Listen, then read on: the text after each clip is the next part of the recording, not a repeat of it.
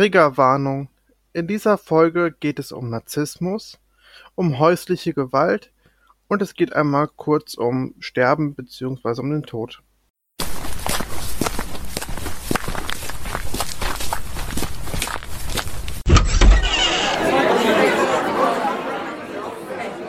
Untern Tisch gefallen, der Podcast für alle Themen, die schwer verdaulich sind. Hallo und herzlichst willkommen zu unserem Podcast Untern Tisch gefallen.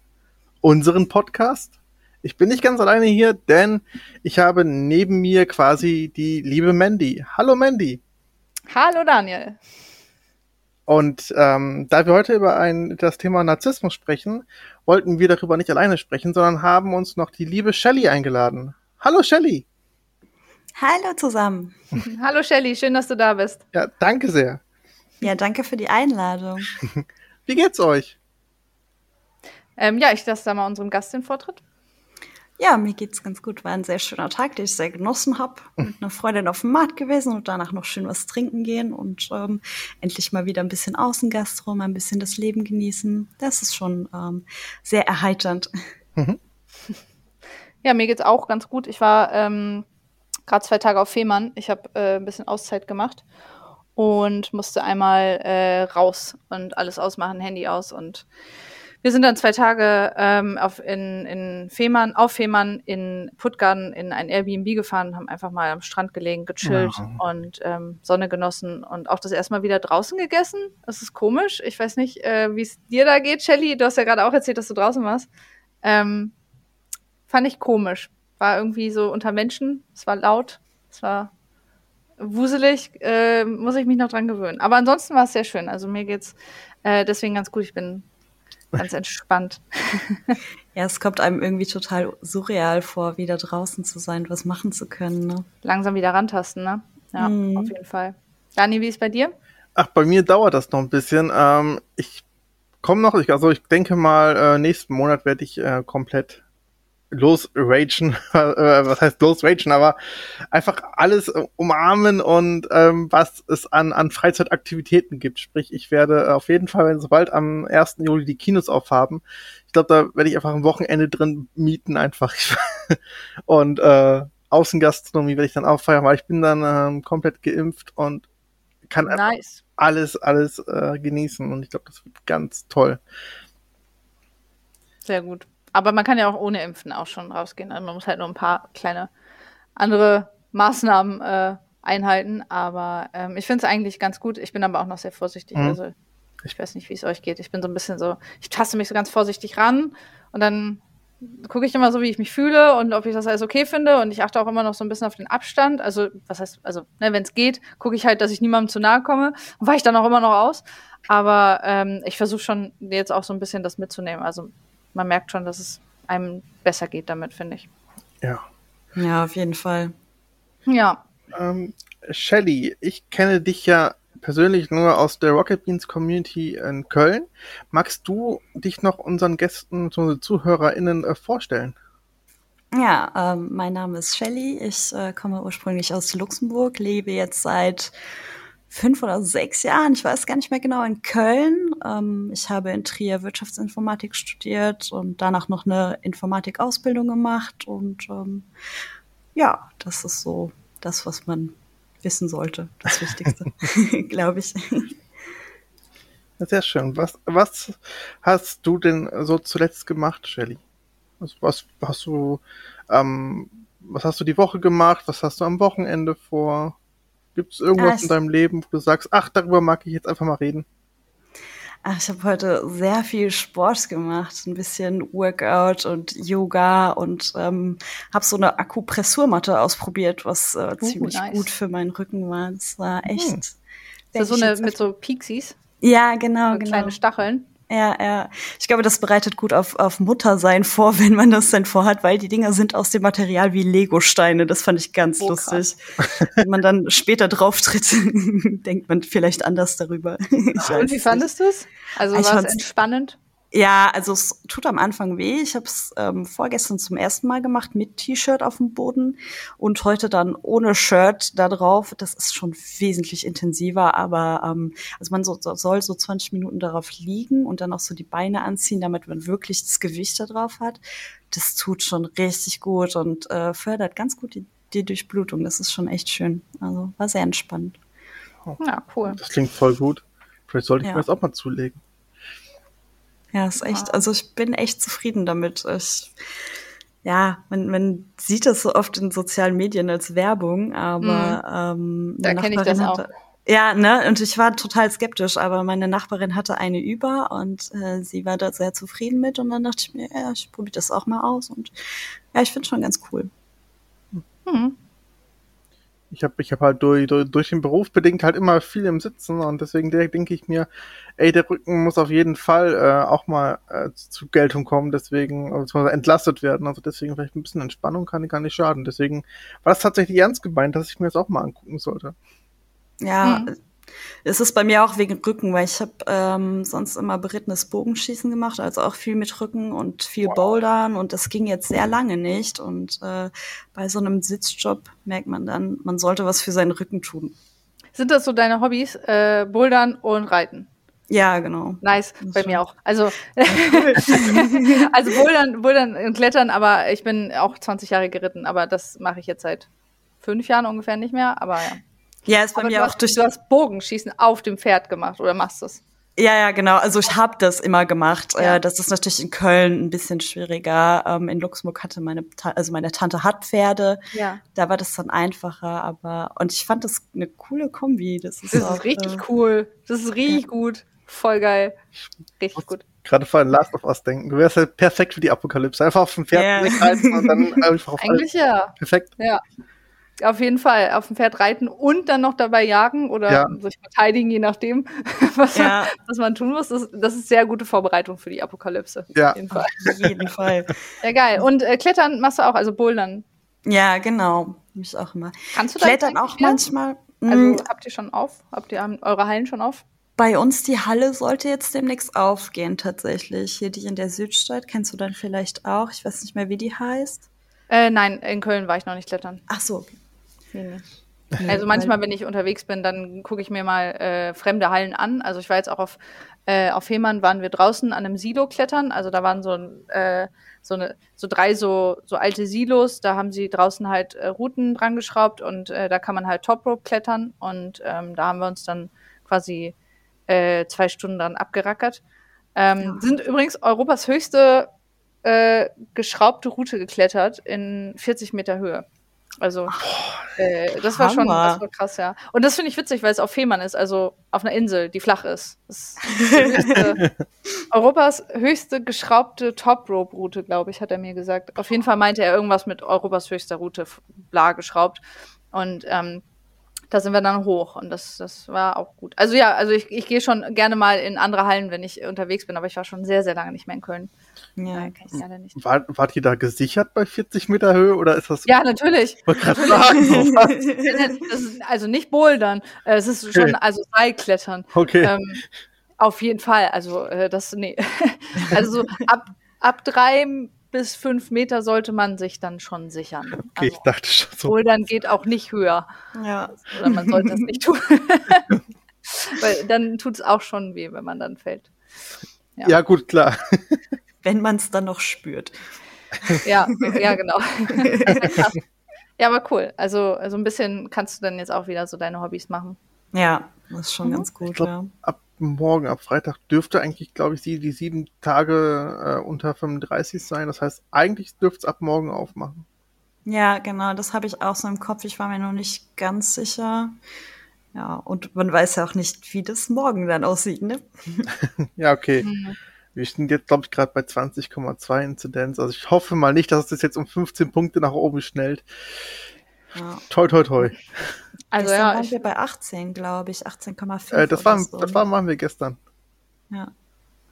ich weiß gar nicht, wie das gerade in Hamburg ist, aber keine Ahnung. Also Das wird sich, das, werden wir, das wird sich sowieso noch mal irgendwie ändern und das wird uns auch um die Ohren fliegen. Also wir, wir produzieren ja jetzt gerade auch vor, das heißt, also zum Aufnahmezeitpunkt ist jetzt Anfang Juni. Ähm, wenn die Folge raus ist, ist wahrscheinlich schon mindestens ein Monat vergangen. Ähm, mal gucken, wie das dann so ist. Ähm, ja. Aber ich glaube, dass wir das so im Herbst, dass uns das eh noch mal um die Ohren fliegt. Also ja, das glaube ich auch. Ich glaube, das ist jetzt so die Sommerpause, sag ich mal vorsichtig, wie letztes Jahr halt auch. Ne? Mhm. Da ging es in den warmen Monaten besser und im Oktober kam es ja dann wieder. Das Einzige, was uns halt jetzt zugute kommt, ist, dass die Impfungen weiter voranschreien. Ja, ist auf jeden Fall, ja. Yes, yes. Da haben wir, wir wieder unser, Wie bitte? Haben wir, haben wir wieder unser Lieblingsthema Corona. Hey. ja, irgendwie kommen wir da immer drauf. Ne? Es schleicht sich immer rein. Das, ist, man will es vermeiden, aber irgendwie ist es halt auch unser Alltag. Ne? Aktuell ja. Sie sag mal, ähm, wie bist du denn da beruflich von affected? Ähm, also ich bin tatsächlich systemrelevant, weil ich äh, 24-7 arbeite und ich war bis vor Mai auch immer noch mal im Büro. Also ich war dann eigentlich nur Nächte und Wochenende drin und andere Kollegen halt unter der Woche. Aber jetzt seit Anfang Mai ähm, sind wir tatsächlich auch komplett im Homeoffice. Also, und was, was genau machst du? Äh, so IT-Sicherheitsbereich. Ähm, okay, genau. okay. Ja gut, das kann man dann wahrscheinlich zum Teil von zu Hause machen, ne? Ja, genau. Es ist halt am Anfang war es halt wirklich ein Struggle, weil die meinten so, ja, ihr Zugänge von zu Hause, das muss aber alles super, super sicher sein. Das wollen wir eigentlich nicht, aber es ließ sich dann irgendwann auch nicht wirklich vermeiden. Ne? Hm. Vor allem, weil wir Fälle auf der Arbeit hatten. Ich war wegen einem Arbeitskollegen zwei Wochen in Quarantäne, während ich Urlaub hatte. Ach, scheiße. Und das ging dann halt so weiter und dann müssen wir durch die Quarantäne, mussten auch alle in, äh, im Homeoffice arbeiten und dann haben wir gesehen, es geht ja. Surprise. Und dann konnte der Arbeitgeber auch nicht mehr so viel dagegen sagen, vor allem als dann die äh, Beschlüsse kamen, dass man äh, Homeoffice machen muss, wenn möglich. Da konnten die dann auch nicht mehr ewig gegen argumentieren. Das ist echt hm. so traurig, wenn wirklich durch Covid quasi Homeoffice in der Firma eingeführt wird. Das ist einfach echt eigentlich ein Armutszeugnis, aber naja, wir hoffen mal, dass die Zukunft eine bessere ist. Ja, also man, man merkt halt, wo, wo manche Firmen da noch ziemlich hinterherhängen. Ne? Also ich meine, ich bin jetzt davon nicht betroffen gerade, also ich arbeite auch nicht, aber ich krieg's halt so von FreundInnen mit, wo das ein bisschen leichter ist mit dem Homeoffice und wo das dann so überhaupt gar nicht geht und die dann mhm. total strugglen mit irgendwie ähm, die Hardware zur Verfügung stellen, beziehungsweise die Zugänge. Ähm, und, und das, das einfach so krass unterschiedlich noch ist, finde ich. Aber gut, es gibt natürlich auch einfach Bereiche, da haben die Leute noch nie im Homeoffice gearbeitet und mussten das jetzt von heute auf morgen machen, klar.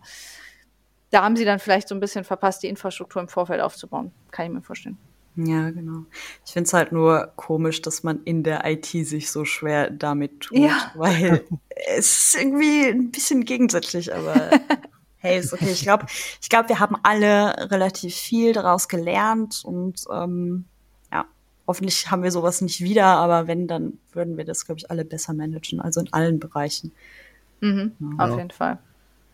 Das denke ich auch. Ich habe übrigens, wo wir gerade so bei, bei Digitalisierung und so sind, habe ich letztens ähm, einen Arzttermin gemacht und dann hing ich in der Warteschleife und ähm, dann kam da so eine Ansage von, von wegen, ja, Sie können auch ähm, einen Termin vereinbaren, indem Sie uns einfach einen Fax schicken mit Ihrem Terminwunsch und dann rufen wir zurück und sagen Ihnen, ob das passt. Wow. Ah, okay. Okay. Fax. Ja, kleinen Moment. Ich gehe kurz zu meinem Fax und schreibe meinen Termin Wunsch rein. Vor allem Wunsch ist auch einfach mal richtig gut, weil ich habe dann, ich kam dann irgendwann ran, also hatte dann eine Person am Telefon und hatte dann nach einem Termin gefragt und der früheste Termin wäre halt im Oktober. Also ich habe jetzt am 1. Oktober einen Termin für die für den Facharzt mhm. und ähm, wie soll ich denn, wie soll das denn funktionieren, dass ich meinen Wunsch da, ja, ich möchte gerne morgen kommen, hier ist mein Fax. Und dann rufen sie so zurück, so, nö, Oktober. so, okay, cool. das fand ich, das fand ich schon, da war ich so, hm, okay. Aber ich habe auch gerade mit einer Behörde zu tun. Die schreiben mir auch Briefe und die schreiben auch immer, also da steht eine Telefonnummer, da steht eine E-Mail-Adresse, aber die schreiben dann immer ganz unten in den Brief ähm, rein, antworten Sie bitte nur per Fax oder per Post, nicht per E-Mail. Ich denke mir so, okay. Gott. Ja, es ist dann so, ja, Moment, ich suche mal meine Brieftaube raus. Ja, ja Wirklich. Ja, also, oh Mann, ey. Und vor allem, also dann, ich habe äh, ich muss halt die Sachen immer bei meinem Freund ausdrucken, weil mein Drucker ist leer und ähm, keine Druckerpatrone. Und jetzt habe ich halt noch mal den, ähm, ich musste den noch was nachsenden und habe dann einfach mal so richtig oldschool handschriftlich den Brief runtergeschrieben äh, und dann den einfach in so einen Umschlag und weggeschickt und dachte so, wow, du hast schon sehr lange keinen handschriftlichen Brief mehr an eine Behörde geschickt. Das ist, ähm, das ist komisch. Das ist schon naja. sehr verrückt. ja, das ist ein bisschen langsam da, aber. Ja, Servicewüste Deutschland. Hey. Ja, auf jeden Fall. Ich rufe mal kurz bei der Post an und mache mach einen Termin. naja. Unfassbar. Ja, Mandy, was war denn bei dir sonst noch so die Tage los? Außer natürlich deinen wundervollen Urlaub auf, auf Fehmarn. Ja, genau. Ähm, ich habe halt äh, vor Fehmarn habe ich so ein bisschen wieder angefangen, auch Leute zu treffen, habe ich auch schon erzählt, so ein bisschen rausgehen, ähm, Menschen treffen. Wir haben uns auch mit FreundInnen äh, zum Grillen getroffen, äh, gemeinsam in einem Garten. Alle natürlich voll getestet.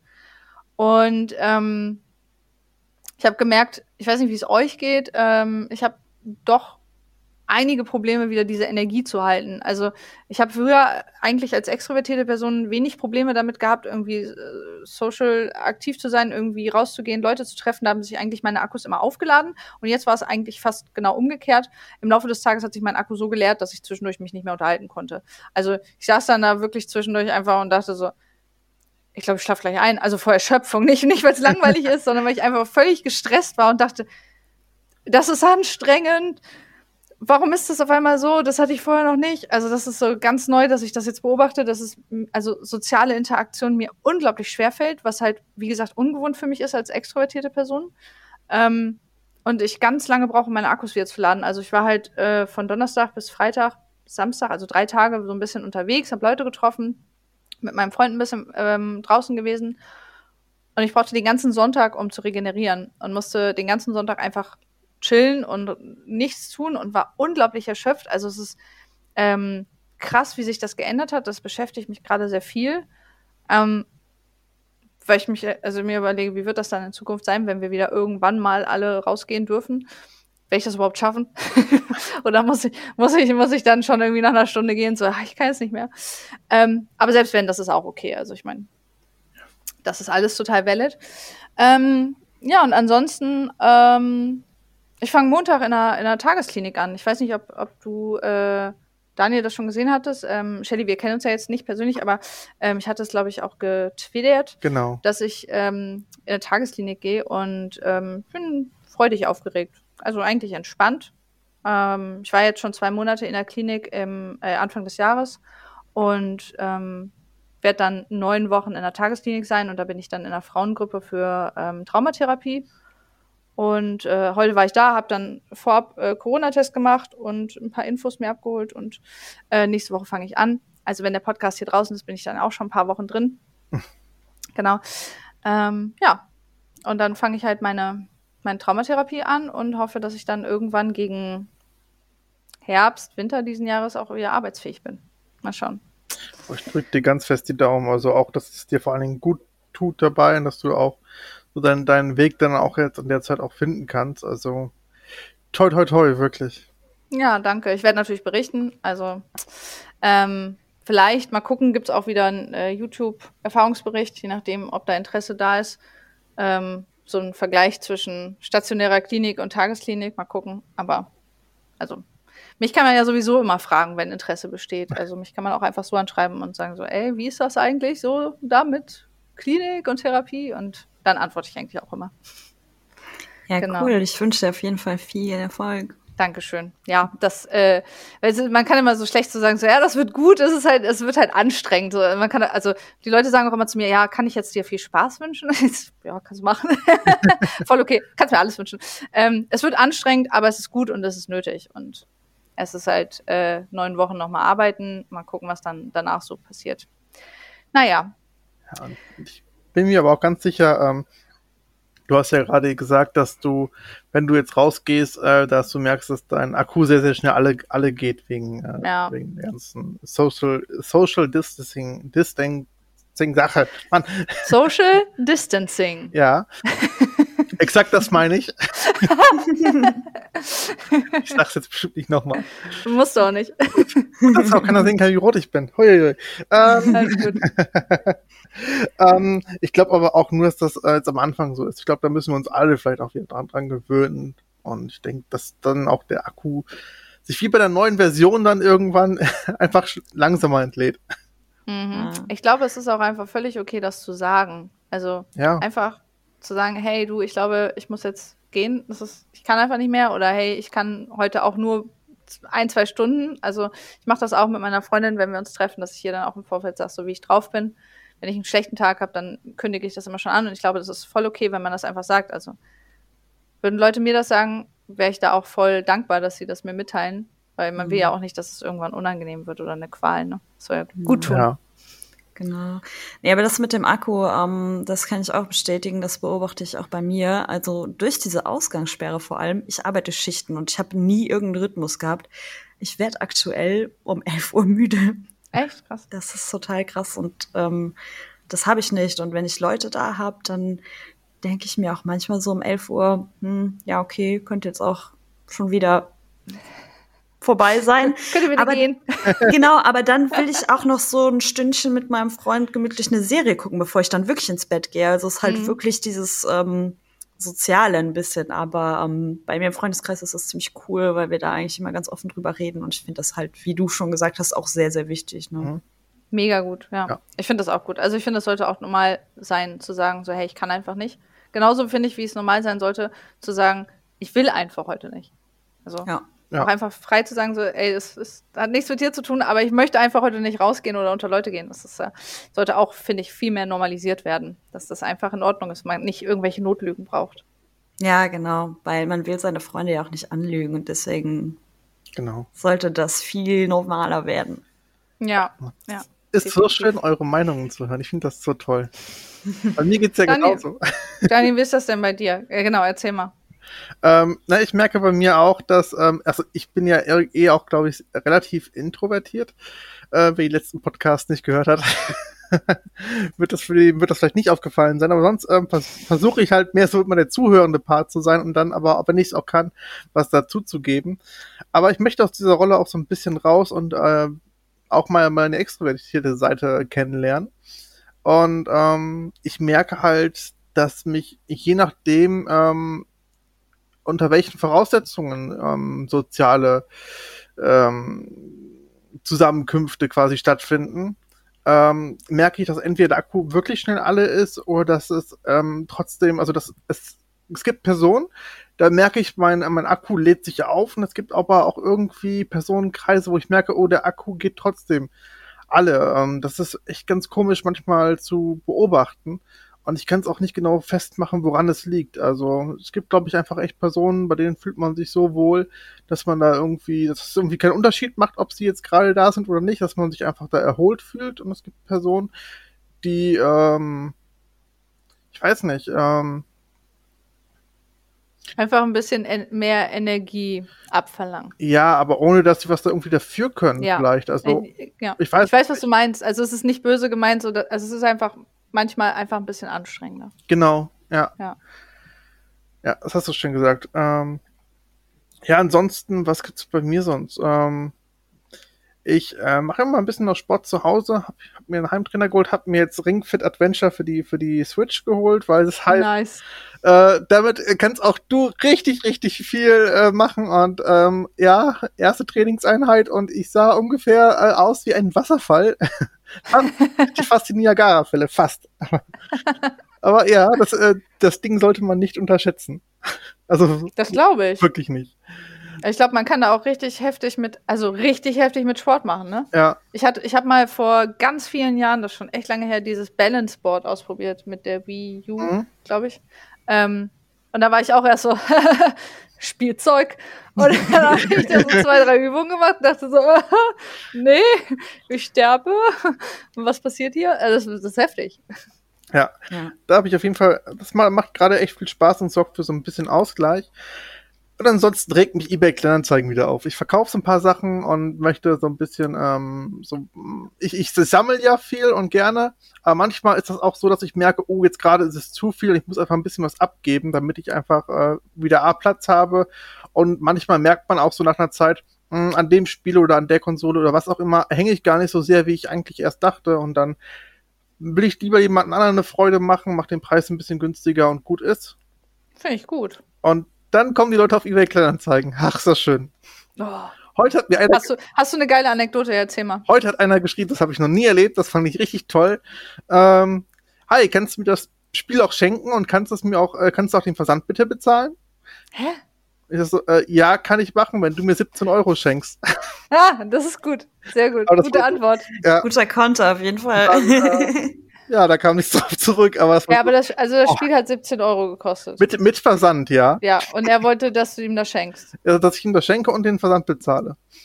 Hat er auch einen Grund genannt? Hat er, hat er gesagt, hat er irgendwie was erklärt, warum du ihm das schenken Nein. Solltest? Er hat das einfach, er hat einfach gefragt. Ja, da dachte ich auch so, ah, klassisch, äh, klassisch, äh, narzisstisch, ich brauche das, ich krieg das und ich äh, will meinen Willen. Und äh, äh, nein, kriegst du aber nicht. also das, das ist schon mutig. Das würde ich nicht machen. Also. Was? Ja, jemand fragen so, ey, kannst du so. mir das schenken? So, also verhandeln, ja, okay, kann man, also mache ich auch manchmal, kommt immer drauf an, ne?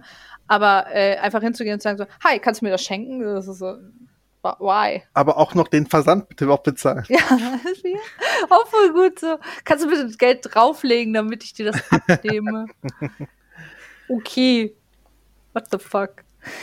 Ja. Oh, wo wir gerade bei Spiele sind. Ich habe ja gerade ähm, ein paar mehr Spielezugänge von dir. Ähm, ja. ähm, und ich habe, ich habe wieder, ich habe wieder einen typischen Mandy gemacht. Oh, oh. Ich habe wieder irgendwas angefangen, was ich scheiße fand, und dann habe ich es trotzdem durchgezogen.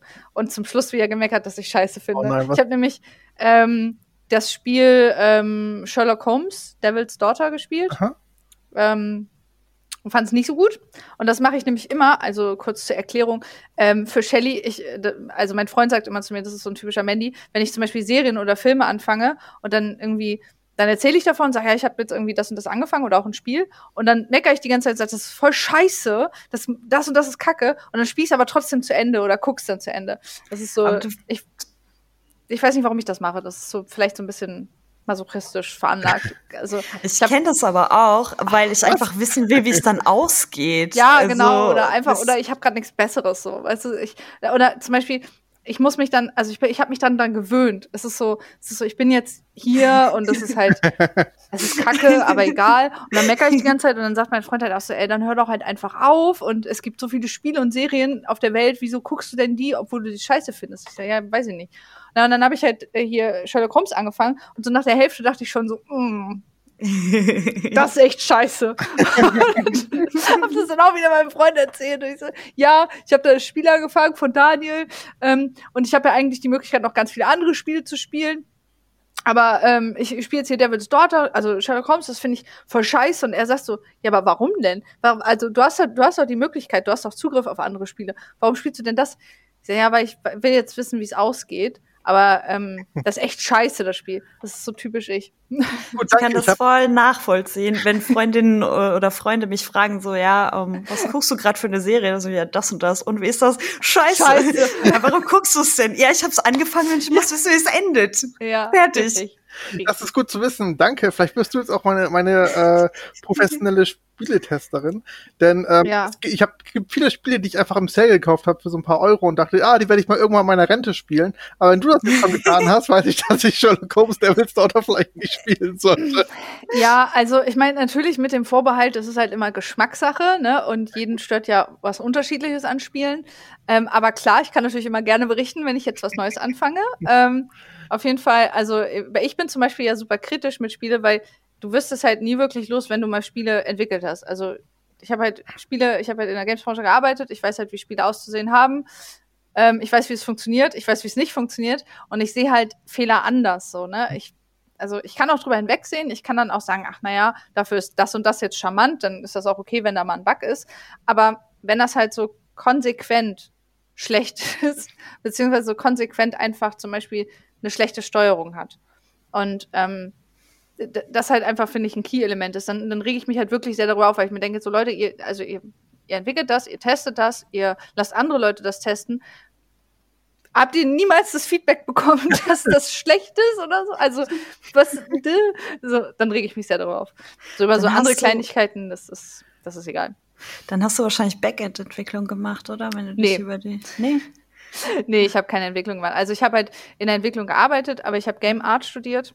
Ah, und ähm, bin halt eigentlich äh, Game Artist gewesen, habe dann ähm, ein paar Jahre in, im Technical Art gearbeitet, also habe halt Tech Artist gemacht und ähm, in einer Engine halt gearbeitet.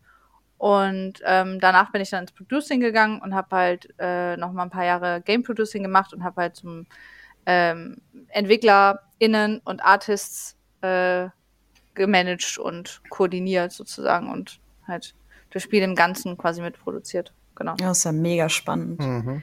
Ja, ist aber auch vorbei. Mache ich halt nicht mehr. Also, nee, also es ist halt, ähm, ich habe da äh, ZuhörerInnen wissen das, ich bin jetzt seit einem halben Jahr ähm, arbeitsunfähig und habe halt ähm, durch meine Krankheit im Moment nicht die Möglichkeit, äh, am PC zu arbeiten, weil ich mich nicht konzentrieren kann und fokussieren kann. Mhm.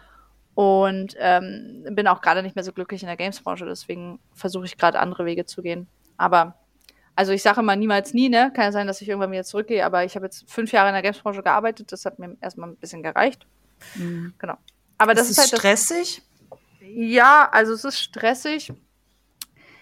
Es ist halt, also es ist so ein bisschen, hat es auch mit diesen Klischees zu tun, mit Deadlines und, und Crunch-Times und Überstunden, aber das ist nicht überall so. Also es gibt, es gibt dieses Klischee, aber ich hatte zum Beispiel äh, Firmen, wo das jetzt mit Überstunden nicht so hart war. Also da war ich jetzt nicht so belastet.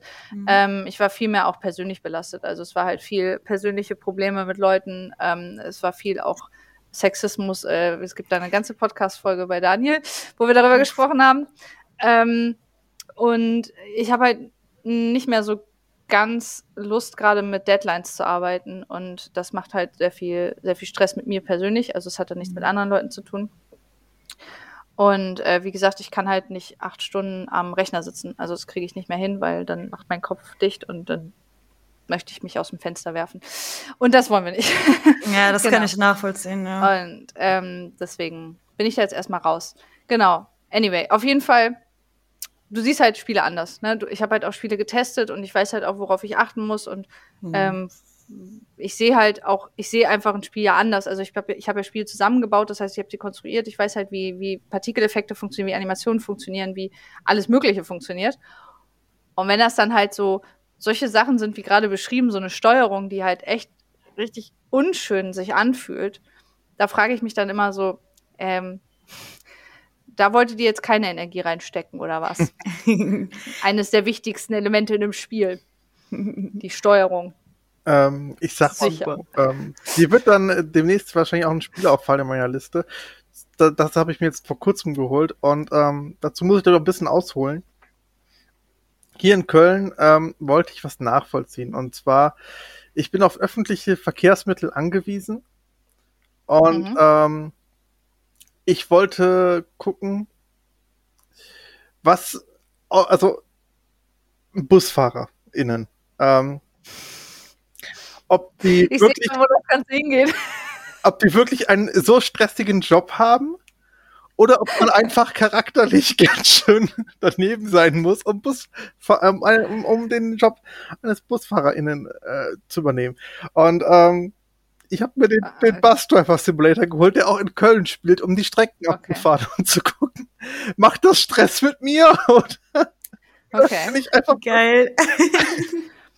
Du, no shame. Also, und wenn du da Bock drauf hast, hau rein. Und ich, und ich sagte, es wird, glaube ich, mein neues Guilty Pleasure, denn es hat eine richtig schlechte Steuerung, eine richtig schlechte Grafik. Ja. Aber es macht Spaß. Es beruhigt mich sogar. Es ist noch viel schlimmer. Das ist doch gut. Hä? Das ist doch geil. Also ich meine, ja. es ist doch das Beste, wenn das Spiel dich irgendwie beruhigt oder irgendwas, dir irgendwelche Glückshormone ausschüttet. Das ist ja der Idealfall. Ist doch voll geil. Aber das, das, das heißt, ich habe die Erkenntnis gezogen, das sind einfach alles charakterliche Schweine. Das ist doch viel schlimmer. Das darf, das darf nicht passieren. Ja, ich, ich, ich, ja, aber ich, ich, muss, ich muss mir weiterhin einreden, dass sie einen sehr stressigen Job haben. Okay. Ja, vielleicht haben sie das auch ein bisschen, ne? Also ich meine nicht, also ich meine, kutschierst da halt ständig irgendwelche Leute durch die Gegend, die ja teilweise auch Arschlöcher sind. Ja, gut. Ja. Würde ich, also ich habe, ich würde es nicht machen wollen, ich habe da mega Respekt vor. Also ich du hast vollkommen recht. Den, so belastend für. den Paar hat das Spiel ausgelassen. Man hat immer noch dieselben Charakter. Man hat keine Pöbler drin. Das ist der Unterschied. Sprechen, sprechen die auch mit dir? Die, die applaudieren mir, wenn ich, wenn ich die in der richtigen Haltestelle Sehr realistisch. Ja. Siehst du, das macht im echten Leben keiner. Deswegen Ja. sind die halt äh, so Ja. drauf, wie sie drauf sind. Vielleicht Und wie im Flugzeug machen. Einfach alle applaudieren, wenn man an der richtigen Haltestelle ist und alles. oh Gott. So, dann bist du so eine. Person, die so aussteigt und dann einfach so wild anfängt Ja, zu applaudieren. Du bist Ja, geil. Geil. Geile Fahrt, Digga. Geil. Und wie du die Kurve genommen hast. Mega. Ja. Und die gelbe Ampel, das hat meinen Tag gerettet. Danke. Voll gut. Ja, ich meine, ey, ist doch voll Ey, okay. ist, ja, ich dachte, ich hau eine lustige Anekdote rein. Ansonsten, äh, um zum Abschluss zu kommen, äh, morgen freue ich mich, ähm, also am Freitag jetzt am äh, 11. kommt, am 11.6. kommt Ratchet Clank daraus, das neue, und ich freue mich. Ich glaube, das wird mein neues Wohlfühlspiel. Okay. Da habe ich Bock drauf. Ja, cool. So. Das war's. Nice. auch, auch immer geil. Ja, Kannst ja dann berichten, wie du es findest. Okay. Ich werde ich werd dann berichten, wenn ich jetzt. Ich fange jetzt ein neues Spiel an, also ich habe jetzt ja fer fertig mit hier Sherlock Holmes. Ich auch berichten. Hast du schon eins ausgesucht? Nee, ich schwank noch zwischen Witcher 3 und Avengers. Und äh, was habe ich denn noch hier? Schatten of Mordor? Shadow of Mordor? Ah. Nee, der, der zweite Teil? Äh, Shadow, of War. Mhm. Shadow of War. Ja, irgendwie sowas. Dann auf jeden Vielleicht. Fall Witcher 3. Du musst Witcher, Witcher ja, ich- 3 spielen. Ja, Ich würde dir Witcher ans Herz legen. Das ist, der ist so lang. Das Ja, aber du spielst es ja durch, von Ja. daher. du, Shelly, ich habe gerade 100 Stunden in Assassin's Creed Valhalla verbracht und ich hasse es. Ich hasse dieses Spiel. Wirklich. Ich habe Ich schätze dich dafür. 100 Stunden. Ich habe noch nie ein Spiel so lange gespielt und ich hasse Valhalla. Es ist richtig scheiße. Grüß. Naja, 100 ich find's- Stunden. Ich finde es nicht so schlimm wie Black Flag. Das habe ich am meisten Ja, gehasst. das fand ich auch scheiße. Das Ding ist, ähm, nur ganz kurz, ganz kurz. Sie haben halt nicht aus ihren Fehlern gelernt. Sie haben es einfach nicht besser gemacht. Und es ist einfach, ich habe auch mit Black Flag aufgehört und habe es jetzt nochmal eine Chance gegeben. Und es ist einfach immer noch genauso scheiße. Die Ja. Steuerung ist auch immer noch scheiße. Fühlt sich immer noch kacke an. Es ist immer noch total generisch. Es ist einfach so verbuggt bis zum geht nicht mehr. Es ist so, es regt mich so auf. Okay. Ja, Das war. Seekämpfe sind der Horror in Ja. Assassin's Creed. Das, das können die nicht. Genau, so, also keine, also ich bin da jetzt, ich habe jetzt auch wirklich den Hardcut gemacht und den Entzug. Ich, nach 100 Stunden habe ich gesagt, nee, jetzt geht, jetzt, das kann ich jetzt nicht zu Ende spielen. Grüße, Grüße gehen raus an Ubisoft. ja. Ich habe ich hab, ich hab es mal so schön bezeichnet wie das Fastfood der Videospiele. Irgendwie hat es Inhalte, die Spaß machen, Ja. aber der Rest drumherum ist einfach nicht gut. ja, das kommt dem Ja. schon ganz nah, auf jeden Fall. Ein sehr Mhm. guter Vergleich. Ja. Also ver- kauft euch vernünftige Spiele und äh, kein Fastfood. So, ja. das war das Wort zum Sonntag, beziehungsweise zum Donnerstag. Okay. Ähm, ich glaube, wir kriegen es wieder nicht hin. Überleitung zum Thema Na Narzissmus. Hast du dir einen schönen Spruch überlegt oder ähm, machen wir das jetzt ganz spontan? Du hattest vorhin was Cooles gesagt, irgendwie eine coole Überleitung. Ich weiß aber nicht mehr genau, was es war. Äh, wir können ja irgendwie ein, ein Klischee nehmen ähm, zum Thema Narzissmus. Ja, ich bin mit meiner Spielesammlung ja auch schon ziemlich selbstverliebt, nicht wahr? Nee, sorry, das ist echt zu holprig. Ja, sorry. nee, Oh nee, Mann, okay. nee, ich nicht. Gut. Das ist, nee. Wir gehen jetzt einfach so ins Thema rein. Du, das ist, Okay. Sehr schön. also, Oder du könntest auf dein neues Äußeres eingehen. Ja, das du kannst du auch machen. Deine, deine neue Friese. Ja. Veränderung dich irgendwie narzisstischer macht. Ja. Naja, egal. So, äh, wir machen das. Also, Shelly, du bist jetzt bei uns zu Gast, weil ähm, du bringst Wissen mit zum Thema Narzissmus. Ähm, weil wir haben uns ja überlegt, Daniel und ich, wir würden gerne über das Thema sprechen. Also eigentlich Daniel hat sich das Ganze gewünscht. Und wir haben aber überlegt, dass wir dann noch mal jemanden vielleicht äh, ins Boot holen wollen, äh, der die sich damit ein bisschen besser auskennt. Und ähm, deswegen bist du da. Und deswegen, ähm, genau, lass uns einfach in das Thema einsteigen. Ähm, wie bist du denn mit diesem Thema in Berührung gekommen? Was, was hast du mit dem Thema Narzissmus zu tun? Ja, ich habe äh, damals im Studium in der Systemgastronomie gearbeitet und da einen mir anfangs sehr charmant vorkommenden Menschen kennengelernt, mit dem ich dann ein Jahr zusammen war. Und es hat sich nach und nach immer mehr herausgestellt, ähm, dass er sehr narzisstisch ist. genau, also mein Ex-Freund ist äh, mhm. definitiv ein Narzisst. Okay. Wie hat sich das genau so bemerkbar gemacht für dich? Boah, das war tatsächlich ein bisschen schleichend. Also mhm. beim Kennenlernen war das halt so, wirkte sehr charmant, hat aber auch immer alle anderen Mitarbeiter schlecht gemacht und dass er ja immer alles besser kann, weil er auch äh, in dem Bereich studiert hat und hier und da und hat sich aber auch besser dargestellt, als er war. Also zum Beispiel haben wir ihn kennengelernt und dann meint er, seine Eltern hätten ja so viel Geld und sein Vater würde dienstlich ein Porsche fahren. Im Endeffekt hat sich herausgestellt, sein Vater hatte gar keinen Dienstwagen mehr zu dem Zeitpunkt äh, und davor auch nur ein VW Passat als Dienstwagen. Also es war auch immer dieses ähm, sich besser darstellen oder die ganze, das ganze Umfeld besser darstellen. Es war auch im Laufe der Beziehung was ihm auch immer wichtig, wie erfolgreich jemand ist. Und hat er dann auch gesagt, wie viele Freunde hast du denn, die wirklich erfolgreich sind? Und mhm. äh, das war total verrückt. Und dann habe ich ihm mal erzählt, dass ich äh, mit einem Kumpel äh, mit seinem Aston Martin DB9 gefahren bin und er war dann total am Ende, weil das ihn so mitgenommen hat, dass er das nicht hat. Der hatte nicht mal einen Führerschein und deswegen hat ihn das so total fertig gemacht und ähm, also bei ihm war es halt viel auch, was man sich finanziell leisten kann. Daran hat er viel ausgemacht und an Erfolg hat er viel gemessen. Ähm, genau, und das, das kam halt einfach schleichend. Am Anfang, als er das mit dem Porsche vom Vater erzählt hat, habe ich das halt auch gar nicht hinterfragt, weil ich mir dachte, warum sollte man darüber lügen? Weil wenn man zusammenkommt, findet man das doch heraus. Und ähm, darüber hat er sich aber auch gar keine Gedanken gemacht, weil es halt einfach nur darum ging, gut dazustehen. Mhm. Okay, ich habe jetzt schon direkt ganz viele Fragen.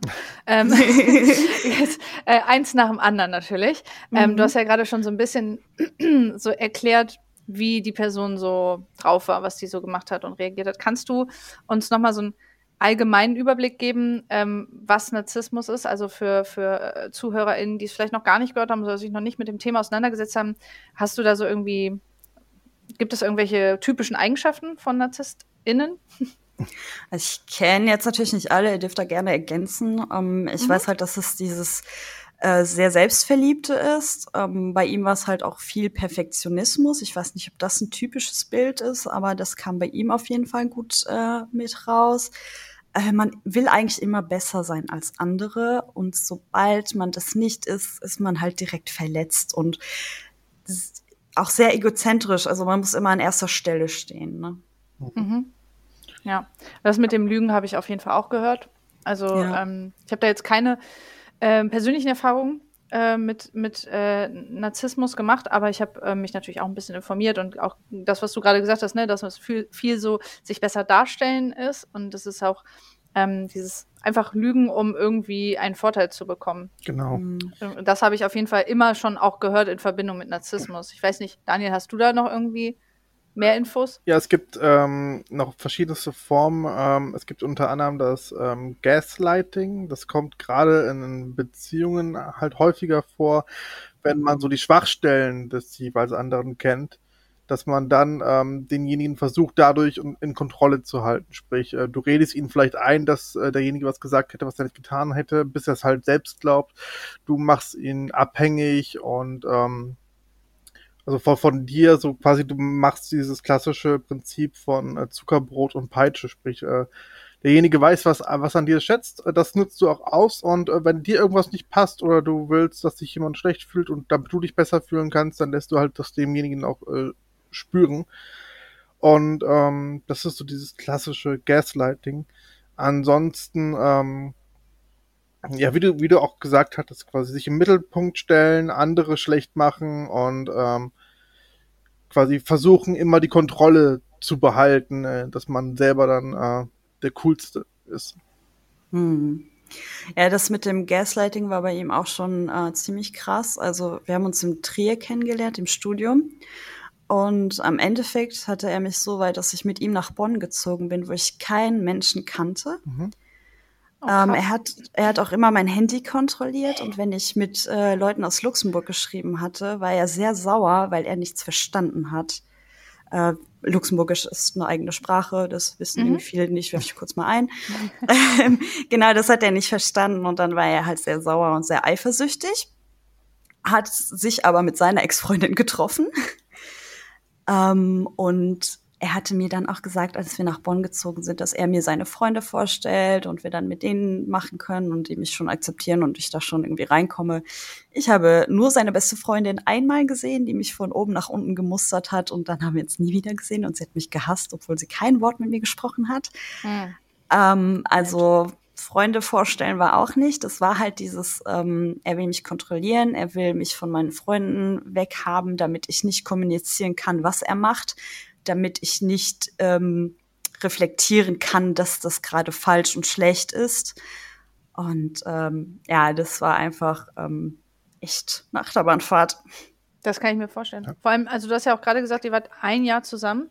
Mhm. Ähm, das ist ja dann, also ein relativ kurzer Zeitraum, um dann schon zusammen in eine andere Stadt zu ziehen. Das finde ich schon krass. Hat das mhm. auch damit reingespielt? Also hat er dich da auch, auch in die Richtung manipuliert mit also, dass er versucht hat, dich da mehr so in die Richtung zu ziehen mit Zusammenziehen? Oder, oder war das jetzt eher einfach eine natürliche, natürlicher Verlauf der Beziehung? Gibt ja auch, dass man schnell zusammenzieht.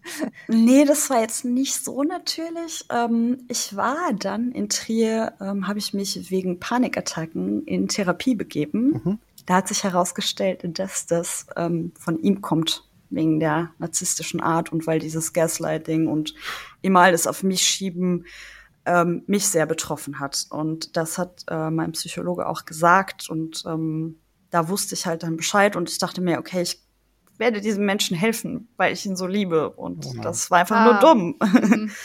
Das Helfersyndrom. Ja. ja, genau, genau. Und dann hat er gesagt, so, ja, okay, vielleicht brauchen wir einfach mal einen Tapetenwechsel. Und ähm, seine Eltern haben im Rheinland gelebt zu der Zeit. Und ähm, wir waren dann öfter da. Und es war immer schön, wenn wir in der Gegend waren. Und da war er auch dann anders. Vielleicht mhm. war das genau der Punkt, weil er mich da hinkriegen wollte. Ich weiß es nicht. Mhm. Ähm, aber im Endeffekt bin ich dann mit ihm hierher gezogen und ähm, ja, ähm, natürlich gab es auch schöne Zeiten, ne? das will ich auch gar nicht leugnen, sonst macht man das auch gar nicht so lange mit. Ne? Das muss man ja auch dazu wissen. Das klingt alles sonst immer nur sehr negativ, aber man ist sehr verliebt und sieht das halt ganz anders. Man will den Menschen ja helfen und ähm, es gab auch Einsichten von ihm aus. Er hat mir irgendwann geschrieben, ähm, du bist die beste Frau, die ich kriegen kann und ich will dich nicht verjagen, aber ich mache mit meinem Perfektionismus alles kaputt. Ich treibe immer alle in den Wahnsinn und ähm, so war es ja im Endeffekt auch. Aber ähm, an sich gearbeitet hat er nicht wirklich. Ne? Es war immer so das Versprechen, immer wenn die Trennung kurz bevorstand, kam wieder das Versprechen, ich ändere mich, ich ändere mich.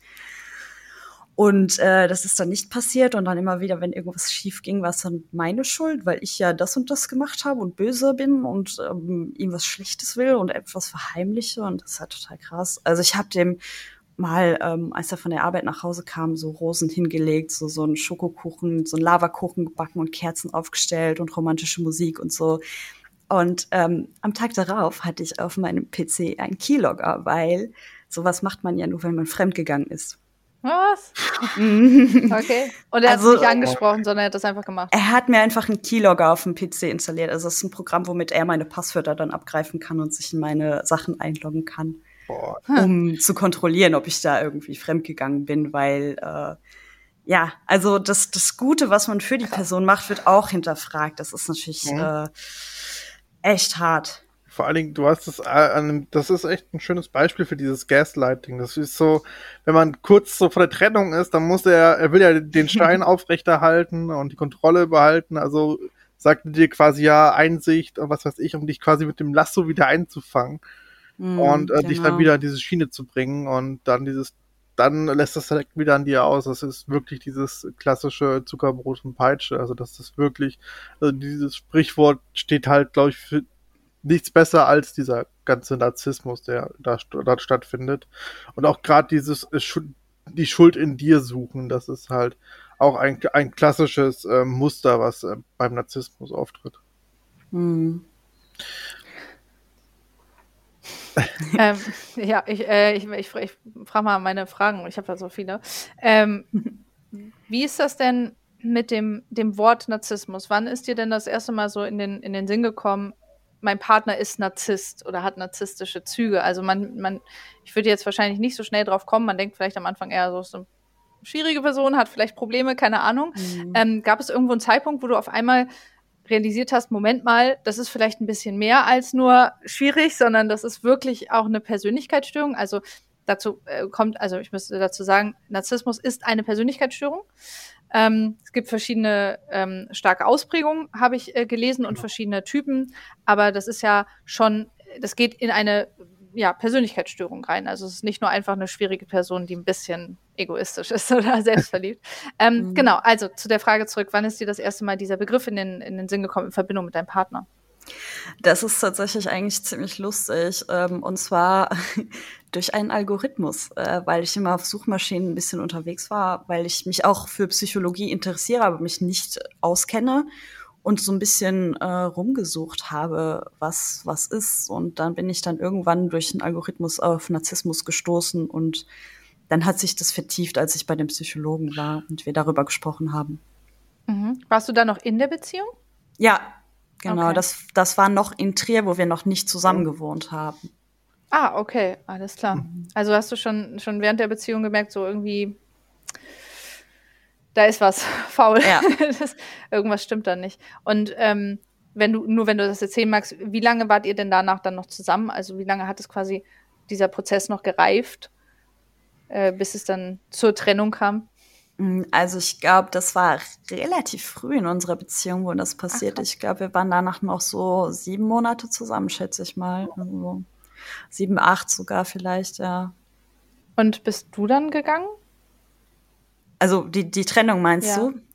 Es ist tatsächlich total eskaliert und es ist in häuslicher Gewalt geendet. Äh, wo ich Glück hatte, dass ein Nachbar die Polizei gerufen hat. Also bitte, bitte, wenn ihr sowas hört, ruft auf jeden Fall die Polizei. Es kann nichts äh, schiefgehen für euch dabei. Und ihr könnt einer Person sehr helfen, wo ich meinen Nachbarn bis heute dankbar bin. Und äh, ja, genau, ich habe ihn da zum letzten Mal gesehen. Ich mhm. hatte dann, also er musste den Schlüssel abgeben und ich hatte dann zehn Tage Zeit. Äh, ich wollte nicht in der Wohnung bleiben, es war natürlich unsere gemeinsame Wohnung, aber ich wollte nicht mehr in diesen vier Wänden sein, wo mhm. das passiert ist. Ähm, genau, habe dann die zehn Tage genutzt, um meine Sachen rauszuholen. Ich kannte ja hier kaum jemanden, aber meine Cousine hat einen Bekannten in Brühl, bei dem ich Gott sei Dank unterkommen konnte. Tapetenwechsel war auch sehr gut dafür und ähm, seitdem habe ich ihn nicht mehr gesehen. Wir hatten noch äh, schriftlich Kontakt wegen halt Nebenkostenabrechnung und so einem Gedönse. Hat er auch mal gefragt, was ich davon halte, ähm, wenn ich mit ihm noch mal einen Kaffee trinken gehe. Da habe ich einfach nur geantwortet, nichts, Punkt. Und mhm. das war's dann auch für mich, weil ja, man macht das mit mir nur einmal und dann nie wieder. Ähm, da ist auch das Ende vom Helfersyndrom äh, in der in der Geschichte gewesen, weil sowas lasse ich einfach nicht mit mir machen und äh, die Aggression wurde einfach immer nur schlimmer bis zu diesem Eklat und da wusste ich, ich kann nicht mehr helfen und ich muss da einfach einen Schlussstrich ziehen und ich muss da raus. Und ähm, danach bin ich nach Köln gezogen und sehr glücklich geworden und habe viel Stärke gewonnen. Mhm. Das ist ja, krass. Gut, stimmt, dass du da rausgekommen bist. Ist, ja. ja. Auch vor allen Dingen auch Respekt. Also ähm, es ist, es fällt, glaube ich, auch vielen schwer, das zu erkennen, dass das Narzissmus ist und dann aber auch vor allen Dingen irgendwie wieder rauszukommen, ist halt einfach verdammt schwierig, weil man sich dann immer wieder irgendwie einlullen lässt und ähm, aber dass du da diesen Absprung geschafft hast, auch wenn er natürlich äh, unangenehm und äh, scheiße war ohne Ende, aber mhm. dass du trotzdem gesagt hast, ey, ich erkenne doch irgendwo das Gute in ihm oder gib ihm eine Chance oder sonst was, sondern dass du da gesagt hast, nee, dann äh, das war's. Mhm. Ey, richtige Entscheidung, wirklich komplett und ja. ähm, sind denn deine Panikattacken auch dann jetzt zwischen weniger geworden oder sogar weg? Also ich hatte jetzt seit einem Jahr keine Panikattacke mehr. Okay. Das ist schon, schon krass. Also es war schon einer der Hauptauslöser. Ne? Das ist schon, schon heftig, was ein anderer Mensch einem antun kann, einfach auch ohne die Gewalt. Ne? Hm. Mhm. Ja. ja. es ist ja emotionale Gewalt. Genau, also genau also ohne körperliche Gewalt, ja, ja genau, ja. hast du recht.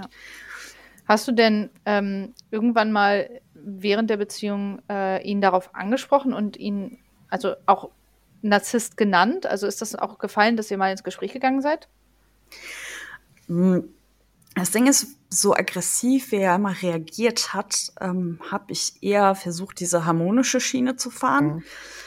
Ähm, das ist aber gerade bei Streit dann nicht so gut. Wenn er so auftritt und komplett hier oben ist und ich versuche ruhig zu bleiben, dann ähm, man muss sich ja irgendwo entgegenkommen, damit sich das einpegelt, sonst wird die Person eher umso aggressiver.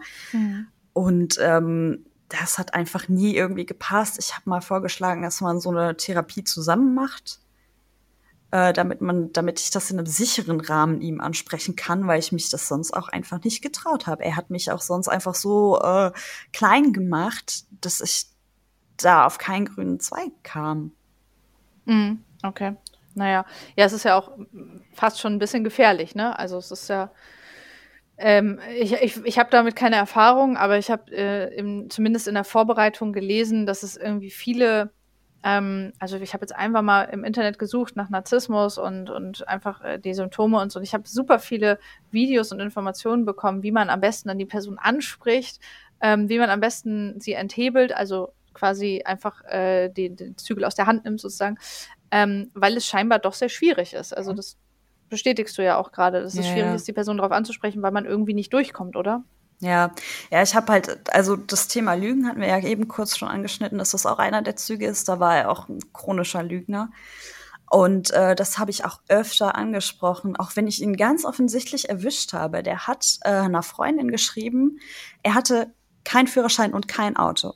Und er hatte eine, einer Freundin geschrieben, oh, mein Auto ist in der Werkstatt, jetzt müssen wir mit der Schrottkarre von meiner Freundin dahin fahren. Ähm, und ich habe das gelesen und ich dachte mir, was erzählst du da? Du hast kein Auto, du hast keinen Führerschein und mein Auto ist keine Schrottkarre.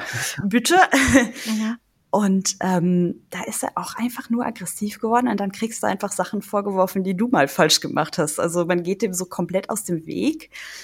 Und äh, diese Eskalation bei der Trennung war halt auch, wir haben Essen bestellt beim Inder.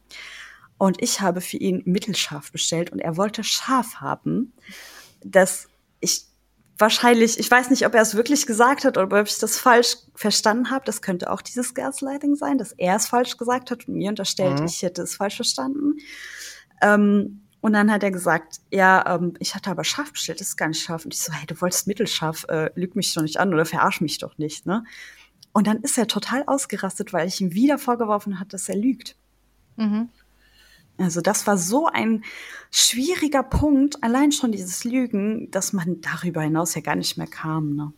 Kann ich mir vorstellen. Das habe ich jetzt auch schon öfters erlebt und aber auch schon gehört, dass wenn man das anspricht oder eben halt ähm, irgendwie darauf hinweist, äh, dass da was nicht stimmt, dass man sich dann gerne, das ist so, ich weiß nicht, als wären die in einer, in einer, Art Fantasiewelt, die sie sich selbst aufgebaut haben und jedes Mal, wenn da ein bisschen Realismus oder Realität durchkommt, wird das sofort abgeblockt und äh, mhm. man versucht direkt zu attackieren und sich zu wehren irgendwie und ähm, ich, ich weiß nicht, also das macht man dann gerne auch mit Manipulation, wie du es sagst. Also dieses klassische Gaslighting, so einem was lange einreden, bis man es dann irgendwann selbst glaubt, selbst wenn es dann irgendwie nur diese mittelscharf scharf Geschichte ist, bis du am Ende genau. gar nicht mehr selbst weißt, wurde das jetzt gesagt oder nicht und äh, also das ist auch klassisch dafür und ist super gefährlich, weil ähm, wenn du da irgendwann in diesen Strudel mit reingerätst, dann kommst du da auch so leicht nicht mehr raus, weil du dich mit selbst so einspinnen lässt, wie äh,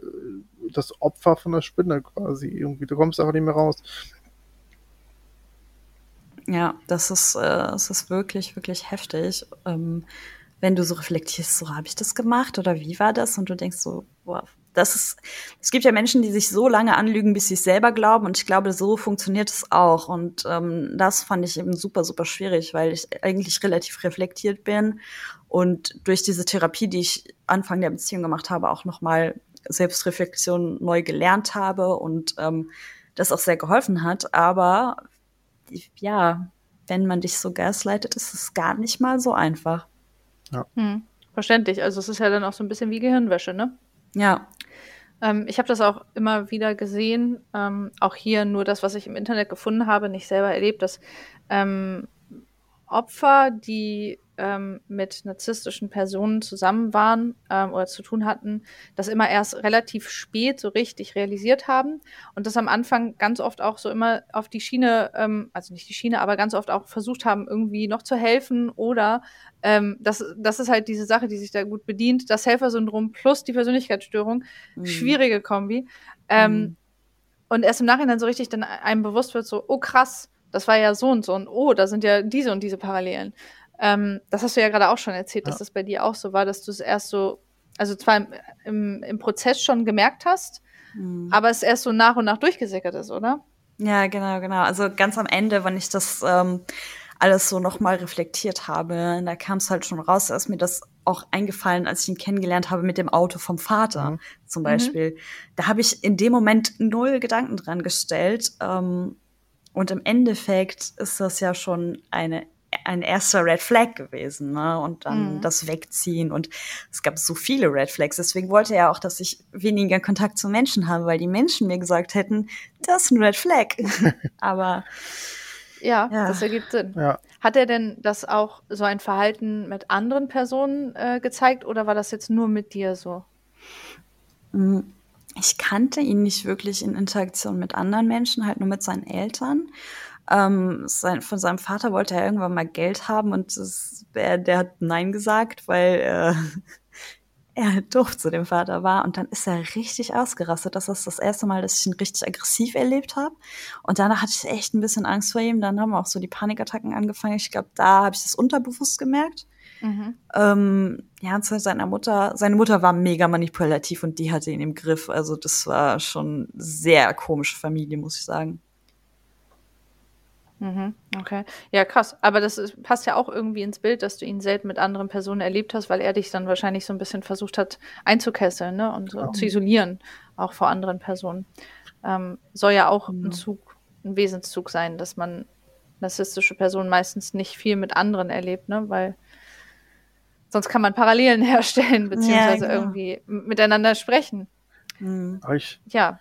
finde das super interessant, dass, dass du quasi schon am Anfang der Beziehung gemerkt hast, dass er Narzisst ist, also durch Therapeutin und den Algorithmus und trotzdem durch den Helfer, durch das Helfersyndrom quasi dich dann trotzdem da reinbegeben hast. Also das habe ich, glaube ich, so noch, noch, noch nicht mitgekriegt und finde das gerade super spannend, weil ich kriege das halt eher so mit, wie das Mandy ähm, berichtet hat, dass man äh, in einer Beziehung ist und erst so wirklich kurz vor Ende dann halt merkt, äh, oh, der Typ ist es oder die Frau ist, ist, ein Narzisst oder Narzisstin. Mhm. Und das ist so pff, äh, krass, aber das, das, äh, das ist so das, was ich eigentlich häufiger mitkriege oder wo man die Vermutung hat und sich das dann halt immer mehr rauskristallisiert. Und also das fand ich sehr, sehr spannend und ähm, wirklich auch, also ich bin froh, dass du da raus bist, wirklich.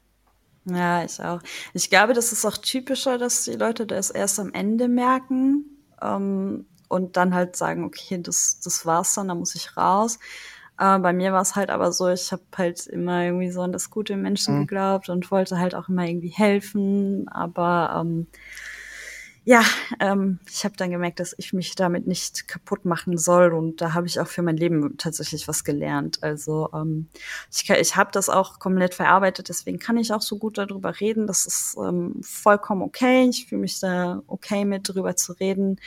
Ähm, es hat mich stark gemacht und deswegen es, ich bin so, wie ich bin, durch alles, was passiert ist. Hm. Finde ich super, dass du das äh, erstmal mit uns teilst. Ja. Und ja, äh, dass du da jetzt auch so stark rausgegangen bist. Also ich meine, das ist ja schon, kann ja schon einige Spuren hinterlassen, hat es wahrscheinlich auch getan. Mhm. Ähm, das will ich gar nicht abstreiten. Ähm, das ist schon, äh, das ist schon heftig, finde ich. Also ich kann es mir nicht vorstellen, also ich habe es noch nicht erlebt, deswegen ist es schwierig für mich, mich in die Situation zu begeben, dass man von der Person, der man ja mit am nahesten, nächsten steht, also seinen Partner, seine Partnerin, ähm, so behandelt wird und dann manipuliert wird. Ne? Das fühlt sich ja dann auch irgendwie, kann ich mir vorstellen, sehr, super unsicher an. Also nicht mhm. umsonst kommen ja auch diese Panikattacken bei dir oder sind gekommen. Genau. Ähm, und gerade gerade gerade diese diese Helfersyndrom-Sache, die du was Daniel ja auch gerade gesagt hat, dass du trotzdem geblieben bist. Ich glaube, das ist vielleicht sogar einfach dieses, ein, ein ganz dummer Zufall gewesen, dass du zufällig einfach in Anführungsstrichen, ich sage das jetzt auch wirklich in Anführungsstrichen, das perfekte Opfer für ihn warst. So, mhm. dass es vielleicht gerade in dem Moment super gut gepasst hat. Also nicht, ne, nicht, nicht jeder kann vielleicht jeden dann immer gleich halten. Aber Mhm. ähm, da sind so viele Umstände und so viele andere Sachen. Und wie du schon gesagt hast, du warst isoliert. Du hattest niemanden, der dir sagen konnte, so, hey, das ist irgendwie eine Red Flag. Mhm. Und dadurch merkt man es ja auch gar nicht so schnell. Beziehungsweise, ich kenne das auch, dass man auch dann irgendwie in einer Beziehung denkt, ja, also ich habe ja auch ein bisschen Helfersyndrom, aber anders, äh, dass ich denke, ah, das, das regelt sich noch. Das wird schon. Das, ähm, ah, das, das, das kriegt er noch hin. Oder ähm, ach, wir müssen nur ein paar Mal sprechen, dann wird sich das schon wieder äh, so einkriegen. Hattest du das auch, dass du so ein bisschen dieses, diese Hoffnung hattest? Also ich kenne das Ja. halt nur von mir, aber wie gesagt mit anderen Beziehungsproblemen, dass man immer denkt, ah, das regelt sich noch. Mhm. Ja, auf jeden Fall. Ähm, aber also sonst wäre ich ja auch nicht bei ihm geblieben, ne, wenn ich die Hoffnung nicht gehabt hätte. Ne? Aber ähm, die Hoffnung ist halt auch immer so ein bisschen weniger geworden von Zeit zu Zeit, ne? Weil wir das Thema öfter hatten und es hat sich nie was geändert. Und ähm, ich meine, wie viele Chancen willst du einem Menschen geben? Ne? Das ist halt Mhm. irgendwie. Ja. Ja, vollkommen verständlich. Mhm. Oh man, das nimmt immer total mit, das Thema. Ich finde, ich, Es ist ja, es ist schon Mhm. hart, ey. es ist, Ähm, ja. Entschuldigung, Daniel, was auch wolltest einfach sagen? irgendwie echt so krass verbreitet. Ich habe ich hab in meinem Leben, ähm, also ich war jetzt nie mit jemandem zusammen, der narzisstisch ist, aber ich hatte halt äh, unter jemanden, unter zwei Personen schon gearbeitet, die äh, eindeutige Narzissmusstörungen haben.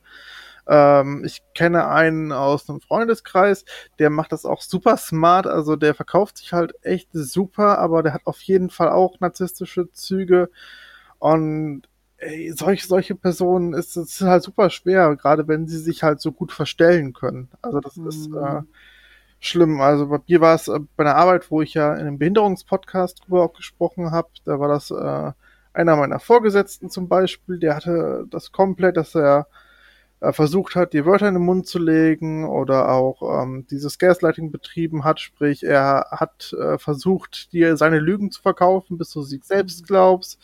Ähm, ich, hab, ich hatte bei ihm auch so ein bisschen das Gefühl, dass da auch so ein bisschen Schizophrenie mit reinspielt, weil mal war er super nett und mal war er einfach, also es war so Dr. Jekyll Mr. Hyde so ein bisschen. Das war äh, ja ganz, ganz schwierig, diese Person.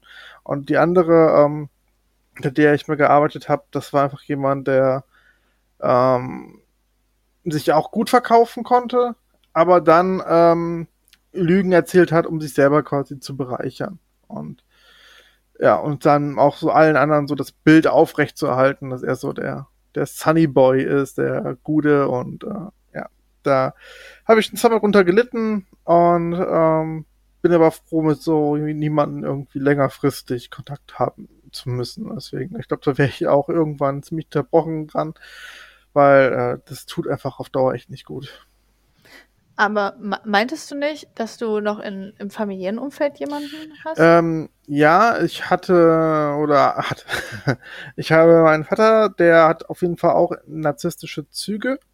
ah, okay. Ja, dann das war das, glaube ich. ne? Genau. Mhm. Ähm, aber es gab auch da eine große News. Meine Therapie, die ich habe, hat mich auch so weit dazu bewegt, auch mit ihm äh, eine Aussprache zu führen und die steht zwar noch komplett aus, aber ich bin dann mal auf ihn zugegangen und äh, wir haben schon mal so ein bisschen, äh, ich habe so ein bisschen klar Schiff gemacht und so gesagt, ähm, wie ich das damals alles so empfunden hatte.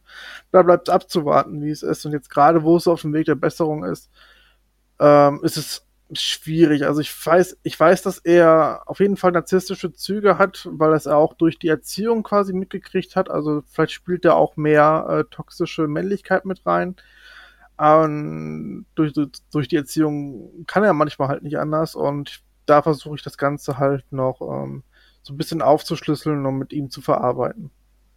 Okay, aber cool. Also cool, dass du es angegangen bist, also, dass, dass du gesagt hast, du möchtest mit ihm darüber sprechen. Ja, also Das ist ja der erste Schritt. Auf jeden Fall. Also, ja, man hat sich halt distanziert und der eine wusste vielleicht nicht, wo der andere dran war und man hat das vielleicht auch damals, also er hat das auf jeden Fall damals nicht so ganz mitgekriegt, was mit mir war mit Depression und Panikattacken und Co. Und er war so eher in seiner eigenen Welt.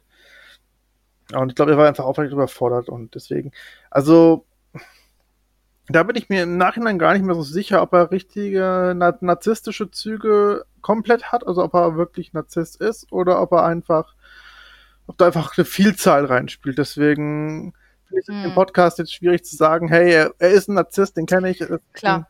Also, das, ich glaube, das kannst du auch gar nicht so genau sagen. Also die Infos, die ich zum Beispiel jetzt so durch ein bisschen ähm, Googeln herausgefunden habe, ist halt, also wie ich schon gesagt habe, das narzisstische Persönlichkeitsstörung ist halt die Bezeichnung der Krankheit. Mhm. Und narzisstische Züge haben eigentlich alle Menschen bis zu einem gewissen Grad. So, aber ab dem Grad, wo es dann quasi gefährlich für die Umwelt wird und für einen selber und schädlich für Beziehungen, ab da kann man dann von einer Persönlichkeitsstörung sprechen. Mhm. narzisstische Züge haben, ist in, erstmal gar nicht irgendwie schlecht oder so. Also wir alle haben das so ein bisschen von Zeit zu Zeit. Also ähm, dass man mal ne, irgendwas an sich selber äußerlich total gut findet oder dass man sich an irgendwas von bei anderen Leuten stört, was irgendwie ne, was, was, wo man sich dran aufreibt, oder ich meine, jeder hat bestimmt auch schon, was heißt bestimmt, also ich auf jeden Fall habe auch schon mal ein paar Notlügen äh, rausgehauen, um mich besser darzustellen. Also das sind halt, es sind halt narzisstische Züge, ja. Aber ähm, äh, diese, ich finde das auch super schwierig. Also ich, wie gesagt, ich kenne jetzt keine Person, wo ich hundertprozentig sagen kann, ja, genau das, die hat das. Ähm, ich, mir ist nur im, im, im Laufe der, der Recherche einfach aufgefallen, ach Mist, ähm, ich verwechsel das ganz oft mit, ähm, also dass das eine Persönlichkeitsstörung ist. Und ich habe immer gedacht, ja, Narzissten, ne, narzisstische Züge, das ist einfach irgendwie in äh, Überschrift einfach ein Arschloch. so. Und ähm, dabei ist mir dann aber aufgefallen, also das ist eine Persönlichkeitsstörung und ich zum Beispiel habe ja auch eine, also ich habe ja die Borderline-Persönlichkeitsstörung und ähm, das macht halt Beziehungen kaputt. Also Persönlichkeitsstörungen machen dein mit äußerlichen Einflüssen, mit verschiedenen Umwelteinflüssen, ähm, können Beziehungen zerstören, können ähm, das Arbeitsumfeld zerstören. Also das ist auch ist es halt auch dann eine Krankheit, finde ich, die man ernst nehmen sollte. Ähm, um einfach nur ganz kurz so ein klein, kleines Übertopic zu geben, weil du das gerade gesagt hast. Ich finde das nämlich unglaublich schwer zu sagen, ab wann ist dann der Punkt, ja, die Person hat eine narzisstische Persönlichkeitsstörung mhm. oder die Person ist einfach hat einfach nur narzisstische Züge und ist einfach ein bisschen Arschloch. das, ist so, das ist sehr schwierig. Ich weiß nicht, wie geht's euch damit? Ist es, seht ihr das auch so? Habt ihr da auch so Probleme mit, das so einzuordnen? Ja, auf jeden Fall. Also, wenn ich damals nicht mit dem Psychologen darüber gesprochen hätte und mir das bestätigt worden wäre, von dem, wie ich das geschildert mhm. habe, wäre ich mir wahrscheinlich immer noch nicht sicher, weil es bei der narzisstischen Störung natürlich auch sehr schwierig ist, weil die das ganz gut kaschieren, ne? Richtig. Ganz genau, ja. Deswegen, ja.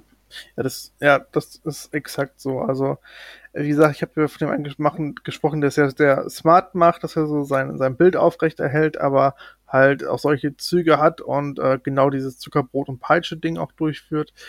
Und ähm, bei meinem Vater, wie gesagt, also da weiß ich nicht. Also es ist schwierig, da so eine Grenze, so eine richtige Definition zu ziehen. Was ist, äh, ab wann mhm. ist, ist man Narzisst, ab wann hat man nur narzisstische Züge? Ähm, das ist, das sind echt schwimmende Grenzen, weil äh, oft auch ist männliche, äh, ja, toxische Männlichkeit halt auch schon teilweise sehr, sehr, sehr toxisch, weil es einfach so ja, dieses Emotionale stimmt. nicht zulässt, sondern einfach so eine Mauer aufbaut und äh, da einfach so Emotionen gar nicht zugelassen werden und da auch gerne der Fehler beim anderen gesucht wird. Deswegen ist das, also spielt da vieles halt mit rein. Und mir fällt es gar nicht ähm, so einfach, da wirklich zu sagen, hey, der hat auf jeden Fall nur Züge oder der ist auf, auf jeden Fall diese Persönlichkeitsstörung. Also das ist echt nicht so mhm. einfach. Sollte man ich ja glaub, im Idealfall auch nicht selber diagnostizieren. Nee. Ja. ich glaube, es ist auch schwierig, weil man mit den Leuten so schlecht darüber sprechen kann, weil die sich direkt hm. auf den Schlips getreten ja. fühlen. Und ähm, das macht es dann natürlich noch schwieriger zu sagen, okay, das ist eine Persönlichkeitsstörung oder es sind nur die Züge. Es hängt halt auch davon ab, äh, wie intim man diese Person kennt, glaube ich. Ne? Mhm. Aber das ist auch ein super interessantes Thema, weil ähm, umso mehr man sich mit dem Thema auch beschäftigt, umso weniger traut man sich auch tatsächlich dann, wenn man solche Züge feststellt, halt Leute anzusprechen, genau wie du gerade sagst, Shelly. Und ähm, die Frage ist halt, was können wir als Gesellschaft tun, um diese Leute besser aufzufangen? Oder was kann man da machen, dass man irgendwie, ich weiß nicht, jemanden durch, durch, durch die Straßen schickt von der Krankenkasse, der guckt, aha, der hat solche Züge, den nehme ich jetzt mal mit oder so. Ich, ich habe keine Ahnung, was. Nee. Also mir, ich habe absolut keine Ahnung, was man machen könnte, um die Leute besser aufzufangen und denen zu helfen, vor sich selbst auch gegebenenfalls. Hm, naja. Dann bin ich auch gescheitert. Ich finde, also ja, ich finde schwierig. Ähm, Im Prinzip ist es aber so wie bei allen Krankheiten meist, also psychischen Krankheiten oder Persönlichkeitsstörungen, die Person muss es erstmal selber merken. Du kannst natürlich, also die Person drauf stoßen und auch mit der Person drüber reden, wenn du Züge entdeckst, also genauso wie bei anderen psychischen Krankheiten oder Persönlichkeitsstörungen. Ähm, aber es wird ja nur besser, wenn die Person es selber bei sich reflektiert und realisiert und dann bereit ist, es zu bessern. Ähm, ich glaube, was so ein bisschen ähm, helfen könnte, wäre, dass man das ein bisschen weniger so hinstellt, dass also wir jetzt nicht, also wir drei nicht im Gespräch, aber die, das, das öffentliche Bild ähm, ist immer sehr so negativ konnotiert. Also Narzissmus ist immer gleich total negativ konnotiert, ist immer gleich ist voll das Arschloch, ist voll so, ist irgendwie ein Minusmensch. So, ähm, ähm, natürlich ist das, ist das schwierig. Also sind das, können das auch Arschlöcher sein, klar. Aber ähm, ich, ich finde, man sollte das halt weniger so negativ konnotieren, sondern mehr einfach auch normalisieren, in Anführungsstrichen, dass es das gibt, dass es eine Persönlichkeitsstörung ist, dass man aufklären sollte. Mhm. Ähm, und, und auch normalisieren, dass man selber vielleicht auch manchmal solche Züge hat. Also selbst ich habe das letztens gelernt. Ähm, ich habe gerade, ähm, ich arbeite gerade mit so einem Buch, mit so einem Selbsthilfebuch, ähm, wo es um Vergangenheitsbewältigung geht. Und ähm, da äh, habe ich gelesen, dass es verschiedene Schutzmechanismen gibt, die man ähm, gelernt hat. Also die kriegt man in der Kindheit mit und die nimmt man mit in sein Erwachsenenleben. Und es gibt verschiedene, für verschiedene Situationen verschiedene Schutzmechanismen, die man an den Tag legt. Also ähm, klassische ist zum Beispiel in die in, in Flucht- oder Kampfsituation. Also man flüchtet entweder aus einer Situation oder man geht in den Kampf. Und ähm, dann gibt es noch auch das Helfersyndrom als Schutzmechanismus. Ähm, äh, da gibt es noch ähm, zum Beispiel auch Perfektionismus als Schutzmechanismus. Es gibt auch Beschwichtigung als Schutzmechanismus, wenn man zum Beispiel gelernt hat, dass man immer beschwichtigen muss, um halt irgendwie durchzukommen und zu, zu bestehen in der Gesellschaft. Und da gibt es aber auch ähm, Narzissmus als ähm, Schutzmechanismus, also narzisstische Züge, die man dann selber sich aneignet, um sich als einen Schutzwall aufzubauen. Und das ist dann nicht die Persönlichkeitsstörung, sondern das sind einfach Züge. Und da habe ich mich dann zum Beispiel selber auch erkannt. Also während ich das Buch gelesen habe, habe ich da immer so markiert, so wo ich mich selber erkenne. Und dann ist mir aufgefallen, hm, okay, stimmt, ich habe auch narzisstische Züge. Und war erst so voll geschockt, so, bin ich jetzt auch Narzisst? oh mein Gott. Und hatte, ich habe mich selber erwischt, wie ich dann total negativ darüber gedacht habe, so, oh mein Gott, bin ich jetzt auch so jemand? Und ähm, musste dann mal ganz kurz einmal innehalten und sagen, halt, stopp, das ist ja nicht gleich die Persönlichkeitsstörung, sondern du hast einfach diese Züge und nutzt sie als Schutzmechanismus. Das ist nicht schlimm. Mhm. Ähm, und wie gesagt, jeder hat das ja bis zu einem gewissen Grad. Also ich glaube, da ist so ein, ein, guter Anhaltspunkt, wo wir, wo wir gucken können, dass das halt nicht, dass man halt helfen muss und aufklären muss und nicht einfach hinstellt und sagt, okay, Narzissten sind scheiße, Punkt. Halte ja, ich von ihnen genau. fern. Das geht halt auch nicht. Ja. Also wir, wir können uns in unserer Welt nicht aussuchen, mit wem wir zum Beispiel arbeiten. Also manchmal können wir das, aber wir haben immer mal wieder mit Menschen zu tun, ähm, nicht nur bei der Arbeit. Und die haben vielleicht auch solche Züge oder solche Persönlichkeitsstörungen. Und ähm, da müssen wir damit umgehen und nicht mhm. sagen, oh, ich gehe jetzt allen Narzissten aus dem Weg.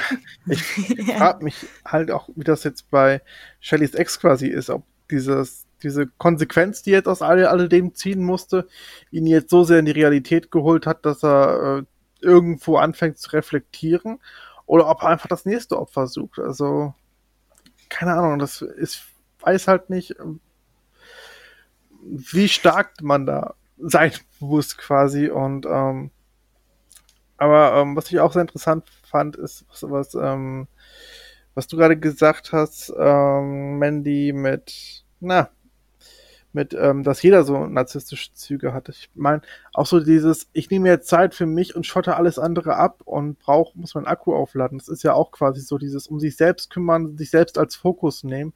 Das ist mhm. ja vielleicht auch schon so ein bisschen narzisstisch, ohne, ohne äh, jetzt dieses negativ äh, konnotierte daran zu haben, sondern es ist mehr so, ich bin jetzt auf mich gerichtet, will mir eigentlich was Gutes tun, aber das kann ja auch außen hin ja auch so wirken, so, ey, die hatten die Zeit für mich oder mhm. äh, blockt mich immer ab. Keine Ahnung, ob das irgendwie auch so ein Ding ist. Ja, nur das sind dann die narzisstischen Züge, die wir eigentlich sogar brauchen. Ne? Ja. Hm, ja, stimmt. Also, wie schon gesagt, bis zu einem gewissen Grad ist das ja auch immer okay und manchmal hilfreich. Ne? Und mhm. ähm, es wird immer erst dann schwierig, wenn es halt irgendwie was kaputt macht oder wenn es halt gefährlich wird für Personen und für das Umfeld. Und dann spricht man ja auch von der Störung oder ja. von der Krankheit in dem Sinne. Ich finde es auf jeden Fall mega interessant. Je mehr wir darüber reden, desto mehr habe ich irgendwie Empathie für NarzisstInnen. Also Okay. Ja, irgendwie, auf jeden Fall. also am Anfang war ich noch so ein bisschen, ja, wie ich schon gesagt habe, ne, wie der, die Gesellschaft mir das Bild auch vermittelt. Das sind Vorsicht, das sind gefährliche Personen, Mhm. die manipulieren dich. Und jetzt bin ich eher so, hm, irgendwie tun sie mir leid. Also nicht, nicht auf so eine, also ich will sie ne, nicht irgendwie so nach dem Motto, dass ich mich darüber stelle und sage, ach, du tust mir leid, sondern wirklich Empathie, weil ich musste gerade so, äh, als ich, ich hab nebenbei, als, als ihr beide gesprochen habt, habe ich nebenbei noch ein bisschen online gelesen und ähm, musste so bei diesem Persönlichkeitsstörung-Ding so schlucken, weil da so stand, ja, ähm, Narzisstinnen ähm, machen halt mit ihrem Verhalten ihre Beziehung kaputt. Und ich weiß halt genau, wie das ist als Borderline-Patientin. Also ich mache halt auch meine Beziehung kaputt und boykottiere die, beziehungsweise meine Krankheit boykottiere die. Und da musste ich so hart schlucken, weil ich dachte so, boah, eigentlich habe ich jetzt gerade mehr Mitleid als, Ja. also, wisst ihr, wie ich das meine? Ja, Ja, ja, ich kann es voll nachvollziehen. Aber das war ja genau das Ding, was meinem Ex-Freund ja auch bewusst war. Der hat ja Mhm. auch gesagt, so mit meinem Perfektionismus treibe ich alle in den Wahnsinn und äh, an dem Punkt sind schon so viele Beziehungen kaputt gegangen. Das war ihm halt bewusst. Mhm. Und ich meine, ich muss dazu auch sagen, viele solche Dinge entstehen irgendwie in der Kindheit. Er ist mit 16 zu Hause rausgeflogen, äh,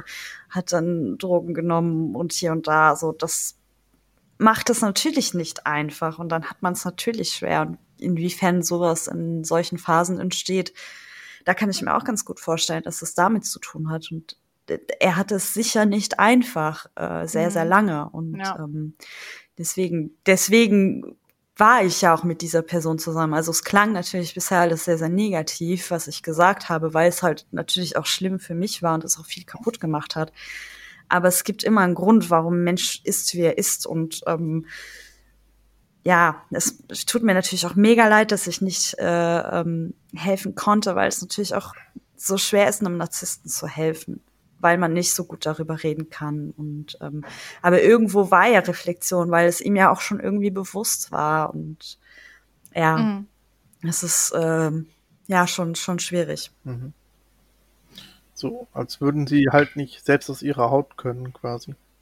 Genau, ja. Und ähm, dann immer aggressiv reagieren, weil man sich irgendwie angegriffen fühlt. Und so meinte ich das ja auch nie damals. Ne? Und das ähm, hat mir dann auch immer leid getan, wenn ich gemerkt hab, habe, wie angegriffen er dann war, obwohl ich es gut gemeint habe. Und das tut mir allgemein leid. Also das ist schon echt schwer.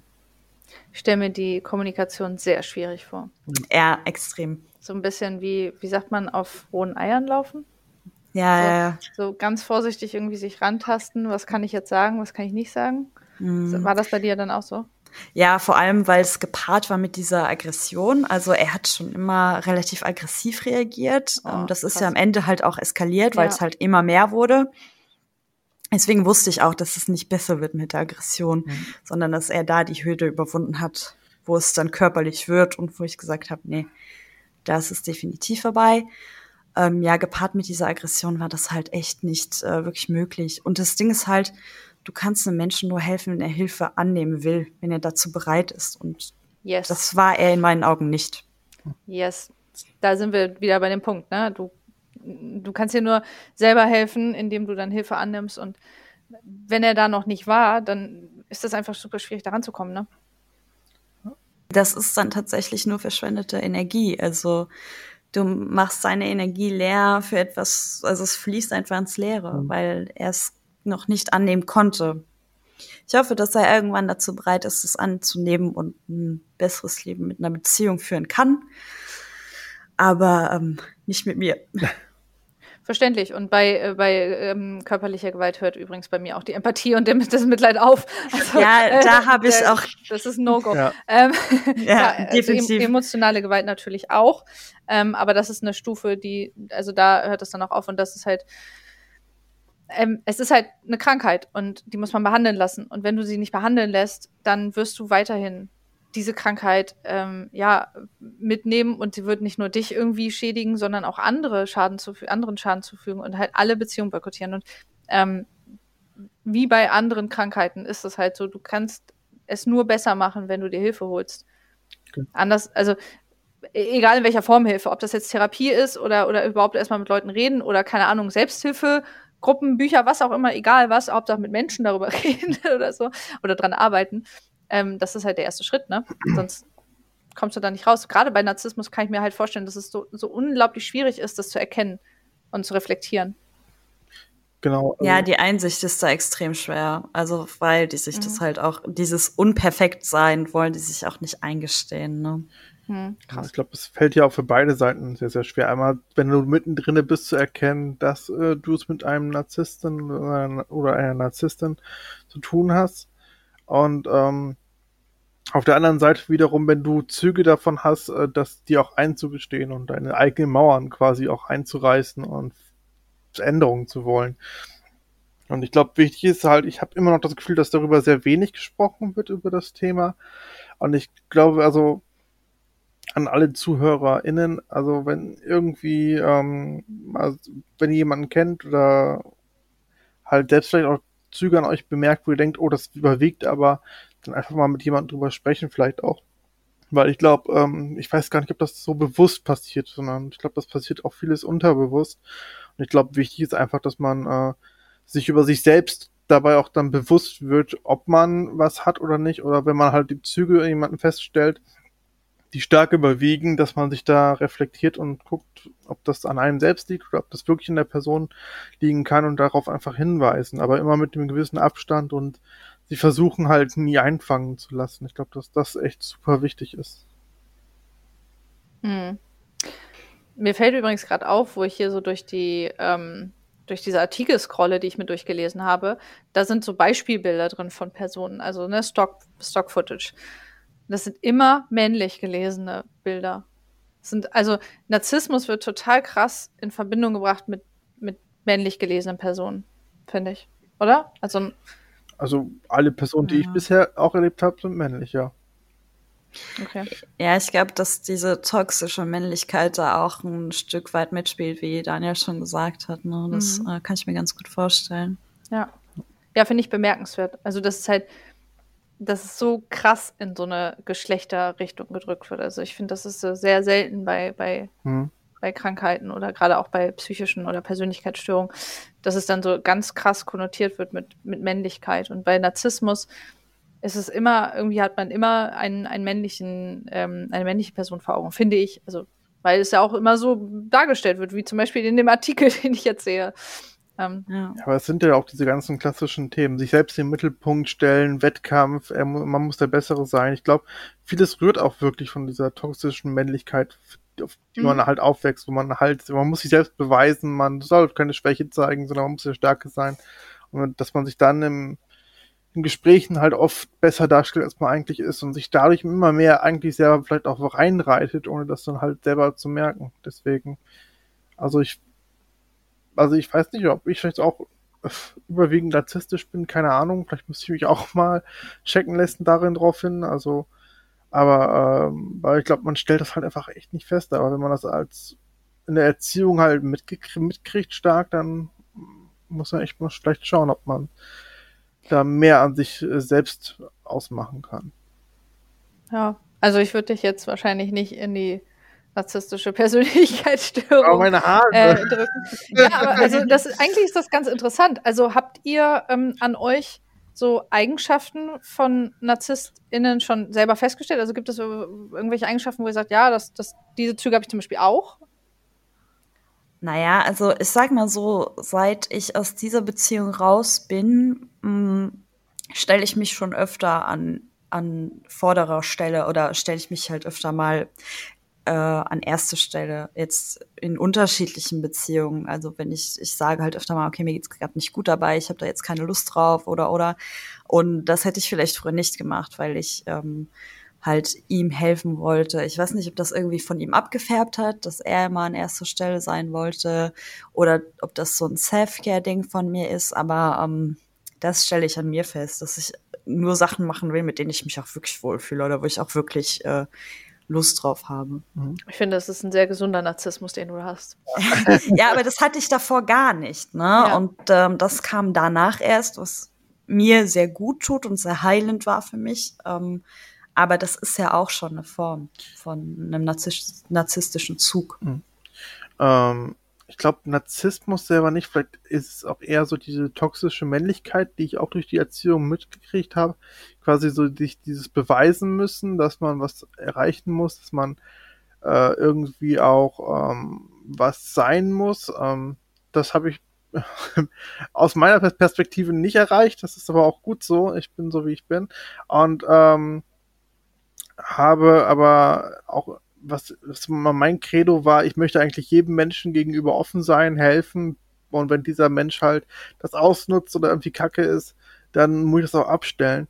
Und ähm, jetzt, erst so in den letzten Jahren quasi, lerne ich halt mehr so auf mich auch zu achten und nicht nur auf andere, wie es ihnen geht, sondern auch was für mich zu tun. Das sind, glaube ich, es ist ja auch gesunder Narzissmus und da bin ich gerade dran, das halt immer mehr für mich zu lernen und zu entdecken.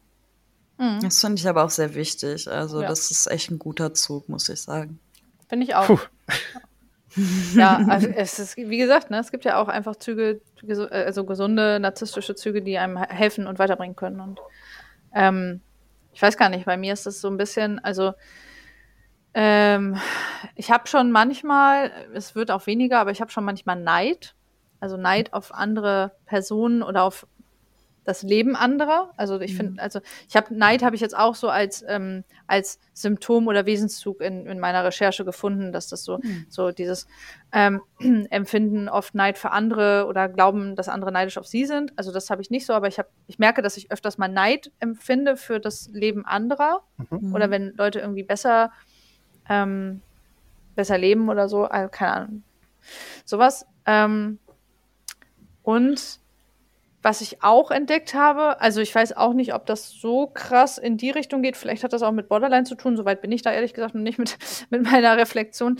Ähm, ich habe das in, dem, in diesem Selbsthilfebuch gelesen, dass narzisstische Züge auch sein können, dass man ähm, die Eigenschaft, was man an sich selber am allerwenigsten mag, also was man bei sich selber sehr kritisiert, dass man das nicht erträgt, wenn andere das an den Tag legen. Mhm. Ach, krass. Also soll eine, ein, ein Symptom davon sein. Mhm. Zum Beispiel, wenn man an sich selber überhaupt nicht, also sich selber perfektionistisch sieht und bei sich selber irgendwie was Bestimmtes nicht, nicht mag, eine Eigenschaft. Ähm, zum Beispiel, ich hasse es, also ich nehme jetzt mal mich als Beispiel, ich hasse es total zu spät zu kommen. Also ich habe richtig, ich habe Druck, pünktlich zu sein. Ich bin immer überpünktlich, mein Leben besteht aus Warten auf andere. Und wenn aber andere dann zu spät kommen, dann macht mich das wütend. Also das macht mich fuchsig. Ich werde also das, da habe ich dann kein Verständnis mehr für. So, und das ist so dieses, weil ich das selber bei mir irgendwie nicht ertrage, ertrage ich es auch bei anderen nicht. Mhm. Sowas zum Beispiel. Also das habe ich manchmal, oder dass ich halt, ähm, ich hasse es, was zu vergessen. Und wenn andere was vergessen, dann macht mich das auch total wütend. Mhm. Also sowas zum Beispiel, ne? Also das ist so, ähm, ich glaube, das hat ein bisschen damit zu tun, wenn ich das so richtig recherchiert habe. Ähm, ist aber, glaube ich, auch sehr gepaart mit der Borderline-Persönlichkeitsstörung. Mhm. Und ähm, ja, so gesunder Narzissmus ähm, äh, bei mir eher dann so in die Richtung ähm, Selbstakzeptanz, ne? Also sich selber akzeptieren, wie man ist, oder sich selber auch an erster Stelle stellen, wobei das habe ich schon lange geübt. Also ich stelle mich schon lange an erster Stelle. Mhm. Hm, vielleicht auch ein bisschen mehr akzeptieren, wenn mal eine kleine Unperfektheit am Körper ist oder so. Mhm. Also das, ne, dieses sich selber, sich ein bisschen in sich selber verlieben. Mhm. So, das übe ich halt. Also das, das versuche ich ein bisschen mehr zu machen und stelle das auch öfters mal fest, dass ich auch wirklich so Situationen habe, wo ich, wo ich irgendwas an mir sehr gerne mag und ähm, auch äußerlich, also jetzt mal ganz oberflächlich äußerlich gesehen, irgendwie in den Spiegel schaue, wenn ich mich irgendwie mal, ähm, keine Ahnung, mal wieder geschminkt habe oder so oder meine Haare echt einen guten Tag haben, dann, bin ich richtig so, ja, nice. Ja, und das finde ich dann auch gut. Also hm. ich glaube, das ist auch wichtig, dass man das von Zeit zu Zeit mal ja, auf jeden Fall. Ja. Ich glaube, bei Neid ist es halt ähm, die Frage, ob das ein narzisstischer Zug ist, ähm, liegt darin, wie man damit umgeht. Mhm. Zum Beispiel, ich habe halt auch schon mal Neid äh, verspürt, wo ich mir dann die Frage gestellt habe, warum? Und dann reflektieren konnte, dass es an mir liegt und auch eine Lösung dafür gefunden habe. Und dann mhm. ist das ja nicht mehr wirklich narzisstisch, würde ich mhm, sagen. Ja das heißt, ähm, ich würde da immer so gucken, nur weil man neidisch ist, ist man nicht äh, Narzisst. Es Eben. geht halt auch darum, wie geht man mit diesen Gefühlen und mit ähm, allem um. Ne? Ich versuche auch immer zu unterscheiden zwischen Neid und Missgunst. Also ja. ähm, ich kann, also ich versuche das dann immer so zu formulieren, zum Beispiel eine keine Ahnung, äh, Freundin erzählt mir, dass sie jetzt gerade mal wieder in den Urlaub gefahren ist. So, sie kann sich das leisten, ich kann mir das nicht leisten, ich habe kein Geld im Moment, ne, mir geht's halt finanziell super schlecht und ich merke auf einmal Neid in mir hochkommen und ich merke so, mh, hm, irgendwie, mh, hm, bin ich neidisch. So hätte ich jetzt auch gern. Aber ja. ich kann dir das trotzdem gönnen. Also ich habe keine Missgunst, sondern ja. ich bin dann eher so, dass ich dann sage, ich freue mich für dich, mhm. aber ich bin auch neidisch, weil ich es auch gern hätte. Ja. Aber ich will nicht, dass es, also ich will es ihr nicht wegnehmen. So, es ist halt, mhm. ich, ich gönne ihr das trotzdem. Es ist keine Missgunst, aber es ist Neid. Es ist aber trotzdem irgendwie so, dass ich sage, naja, ey, freut mich für dich, hab eine gute Zeit, lass es dir gut gehen, so, ne? Ich hätte es auch mhm. gern. Ja. ich versuche es dann immer so zu formulieren. Also ich schreibe dann ganz gerne, äh, schick mir ganz viele Bilder und mach mich bitte neidisch. Ja.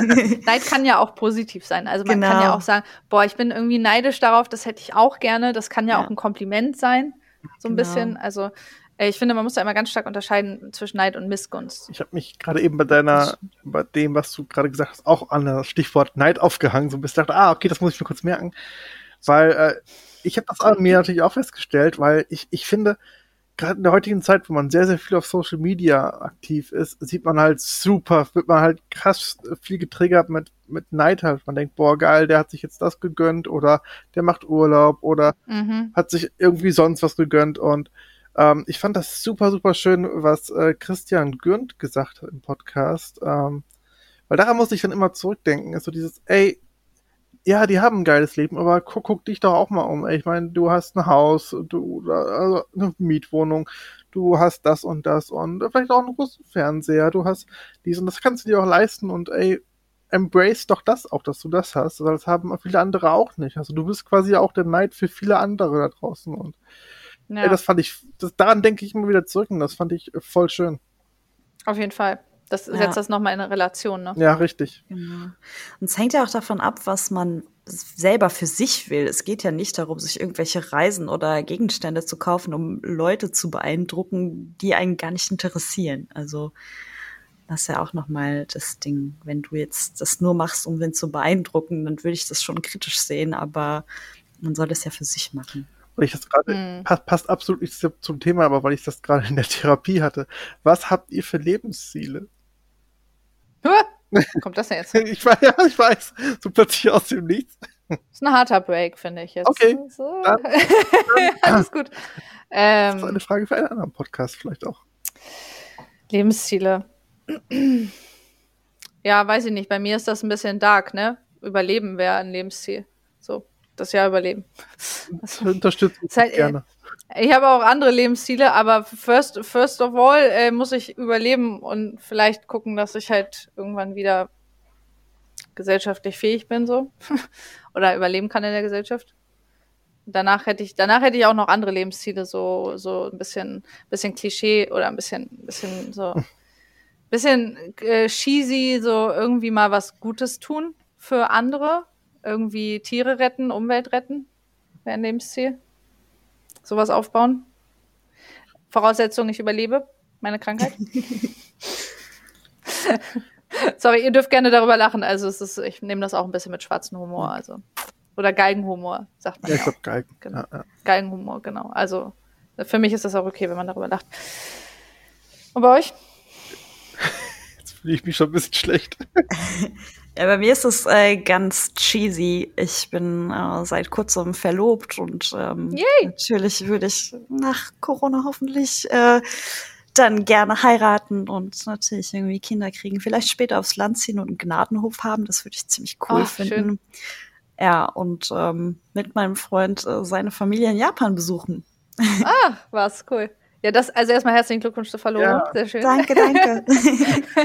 das sind sehr schöne Lebensziele. Die sind sehr, sehr realistisch, finde ich. Also ja, aber auch sehr, sehr klassisch langweilig ja, irgendwie für monogame Ja, aber das, ist ja, das ist ja nichts, ist ja nichts Negatives. Man, also ich finde das auch voll okay, äh, wenn man das als Lebensziel hat. Das, ja.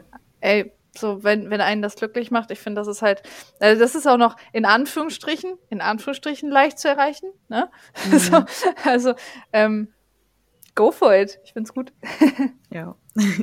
Also viele würden vielleicht sagen, dass es langweilig ist, aber ich finde es einfach schön und ähm, ich brauche nicht viel und wir machen das, was uns glücklich macht und das ist okay.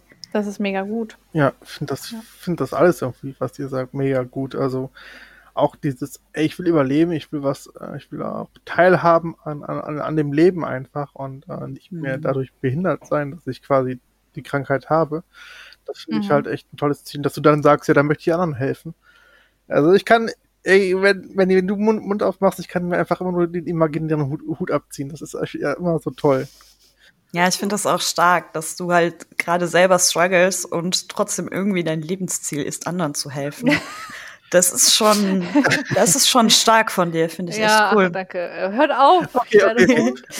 ähm, nee, keine Ahnung. Ich habe halt irgendwann festgestellt, dass ähm, ich mir halt manchmal selber nicht helfen kann, aber ich habe halt festgestellt, die Definition von Glück ist, anderen zu helfen. Und ähm, in, egal, ob es jetzt eine kleine Geste ist oder eine große und äh, irgendwie was aufbauen, aber ähm, ich, ich werde halt, also klar werde ich auch glücklich, wenn ich, wenn ich mir äh, materielle Dinge aneigne und irgendwie eine Karriere verfolge. Das kann auch glücklich machen, logisch, klar. Mhm. Ähm, jeder hat da ja auch andere Definitionen von Glück. Mhm. Aber ich finde immer so, dass das, das pure Glück empfindet man immer am meisten, wenn man halt anderen hilft. Und ich habe halt, also mich selber ja der, der Natur und dem, dem Umweltschutz und Tierschutz verschrieben und fand das irgendwie immer so, ja, wenn ich es halt schaffe, mein Leben zu erhalten, dann könnte ich ja noch ein anderes Leben halten. Oder erhalten. Ach, Mann. Das wäre halt cool. Das ist sehr schön. First of all muss ich das aber erstmal schaffen. Ja, Daniel, jetzt musst du aber auch deine, deine Frage beantworten, jetzt deine eigene. äh, bin, ich, bin, ich, bin ich ein bisschen, äh, so aufgeregt, dass ich die Frage gestellt habe, weil jetzt kommt der Ab Abschluss nach unten.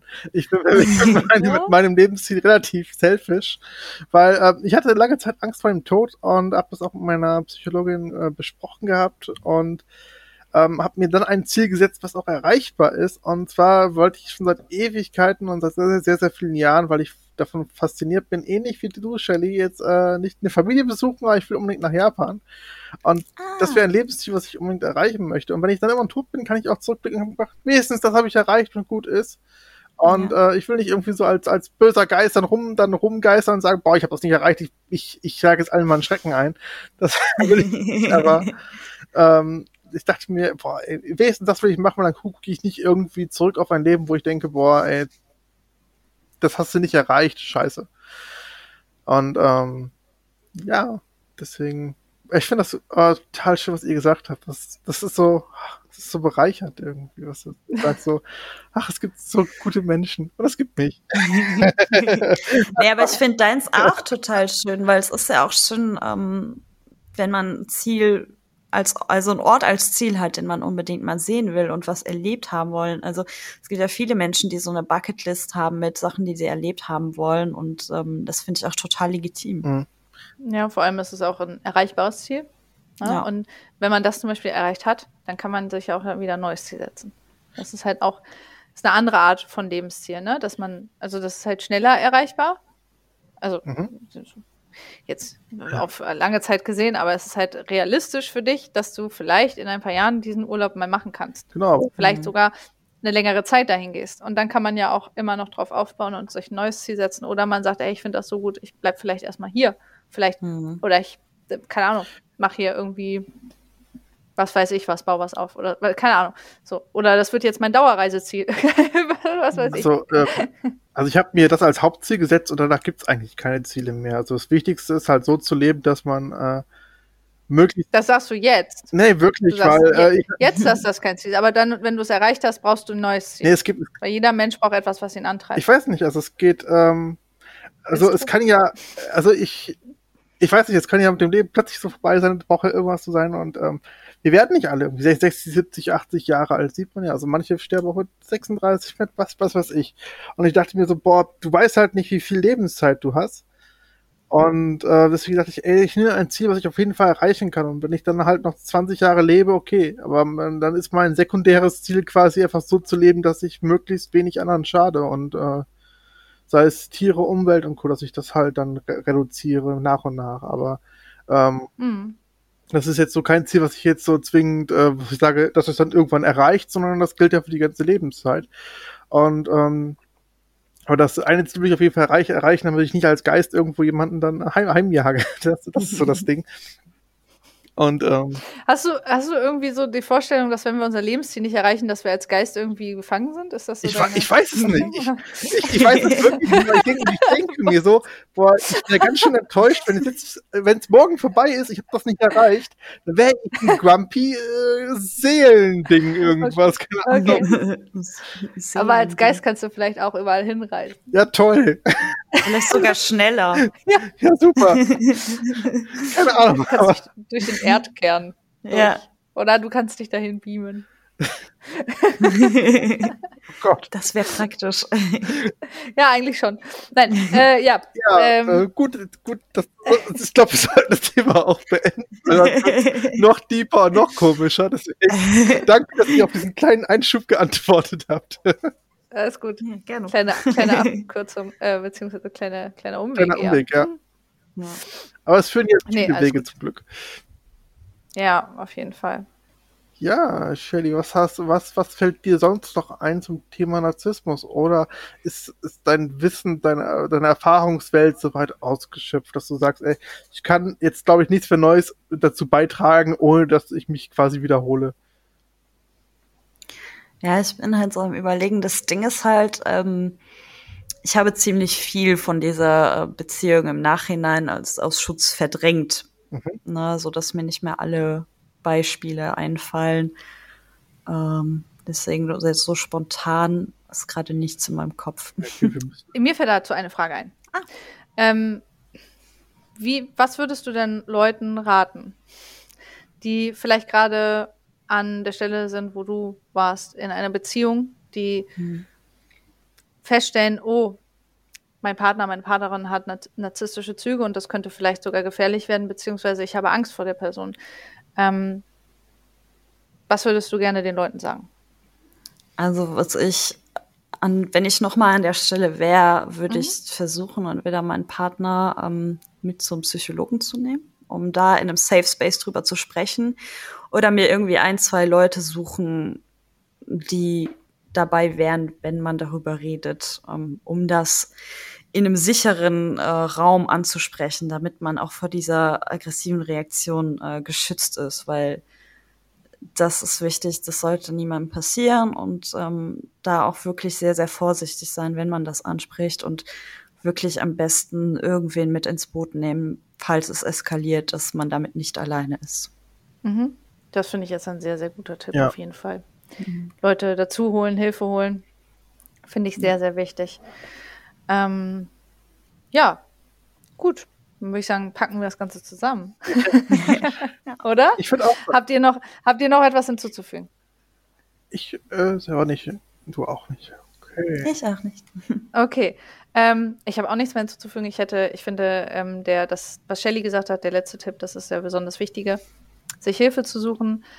Ähm, wenn ihr der Meinung seid, dass ihr selber vielleicht narzisstische Züge habt oder eine narzisstische Persönlichkeitsstörung oder jemanden kennt, der ähm, diese Züge ähm, an den Tag legt und die ihr kennt, ähm, informiert euch einfach einmal. Also ich habe auch ganz blöd einfach nur mal gegoogelt Narzissmus und mir ein paar Seiten rausgesucht und ich bin direkt auch auf Hilfeseiten gekommen, also wo man auch Kontakte findet. Mhm. Es ist sehr, sehr einfach zu finden im Netz ähm, wo man auch so, ein, so einen kleinen Persönlichkeitstest machen kann und schauen kann, ob man irgendwie äh, da Parallelen sieht. Äh, am besten sich informieren, ähm, nicht die Leute verurteilen ähm, und versuchen zu helfen natürlich, soweit es geht, aber als erstes natürlich sich selber schützen, das ist das Aller, Allerwichtigste. Und ähm, ja, genau, das wären meine Worte dazu. Und ähm, Daniel, deine Worte zum Schluss. Ähm, ich kann mich eigentlich deinen Worten fast nur anschließen, außer ich würde noch sagen, also macht das auf jeden Fall, steht solchen Menschen bei, auch, aber wenn ihr helfen wollt, guckt, dass ihr auch wirklich selber gefestigt seid, weil sonst ähm, geht es, glaube ich, schneller, als man sich versieht, dass man mittendrin ist in der Spirale. Und deswegen ähm, versuchen immer so diese po Vogelperspektive von außen zu betrachten, einfach um und Freunde vor allen Dingen, wie Shelly auch gesagt hat, immer ins Boot zu holen. Also ich glaube, das ist so das Wichtigste. Genau, ja. Dann ähm, bedanke ich mich bei dir, Shelly. Vielen, vielen Dank, dass du bei uns im Podcast äh, zu Gast warst und ähm, danke für deine, deine Geschichte und deine, deine Offenheit und ähm, dass du uns das alles anvertraut hast. Das war super, super interessant. Ja. Ich habe sehr viel gelernt. Ähm, und ich bin sehr, sehr dankbar für diese Unterhaltung mit dir. Das war ganz, ganz toll. Ja, ich danke euch auf jeden Fall. Ja, danke auch echt nochmal, dass du dich gemeldet hast und gesagt hast, hey, hier, ich, ich habe zwar äh, nicht ganz so viel Erfahrung, aber ich habe was zumindest erlebt und ähm, dass du da so offen drüber gesprochen hast, weil es auch so persönlich ist. Also wirklich auch nochmal von mir vielen, vielen Dank, dass du dich gemeldet hast. Ja, ja gerne. Wenn es auch nur einer Person hilft, dann ist das schon mehr als genug für mich. Auf jeden Fall. Das äh, sagen wir auch immer. Genau. Also, ähm, ja, Dankeschön für den Einblick. Ähm, wer Interesse hat, mit uns zu sprechen oder uns Feed äh, Feedback geben möchte, der meldet sich bei uns ähm, über Social Media. Unsere Handles stehen entweder in den Show Notes oder ihr sucht uns bei Twitter oder Instagram ähm, unter äh, bei mir unter mjm-j4y und Daniel findet ihr unter Instagram ähm, dort ähm, Hideto 1988 und auf Nee, bei Instagram Ach, ist sorry, es oh Gott, was ist denn da los bei mir? Oh, oh, oh. Äh, bei Twitter unter Hideto 1988 und auf Instagram natürlich unter beliebten Handle Würstchenbrat. Ähm, Shelly, wir hatten dich ja im Vorfeld auch schon gefragt, ob du ähm, Social Media Account hast. Ähm, du hast halt nur privat. Also falls ihr Fragen habt oder Feedback zu Shelly, schreibt einfach einem von uns. Wir leiten das Feedback gerne weiter. Richtig, genau.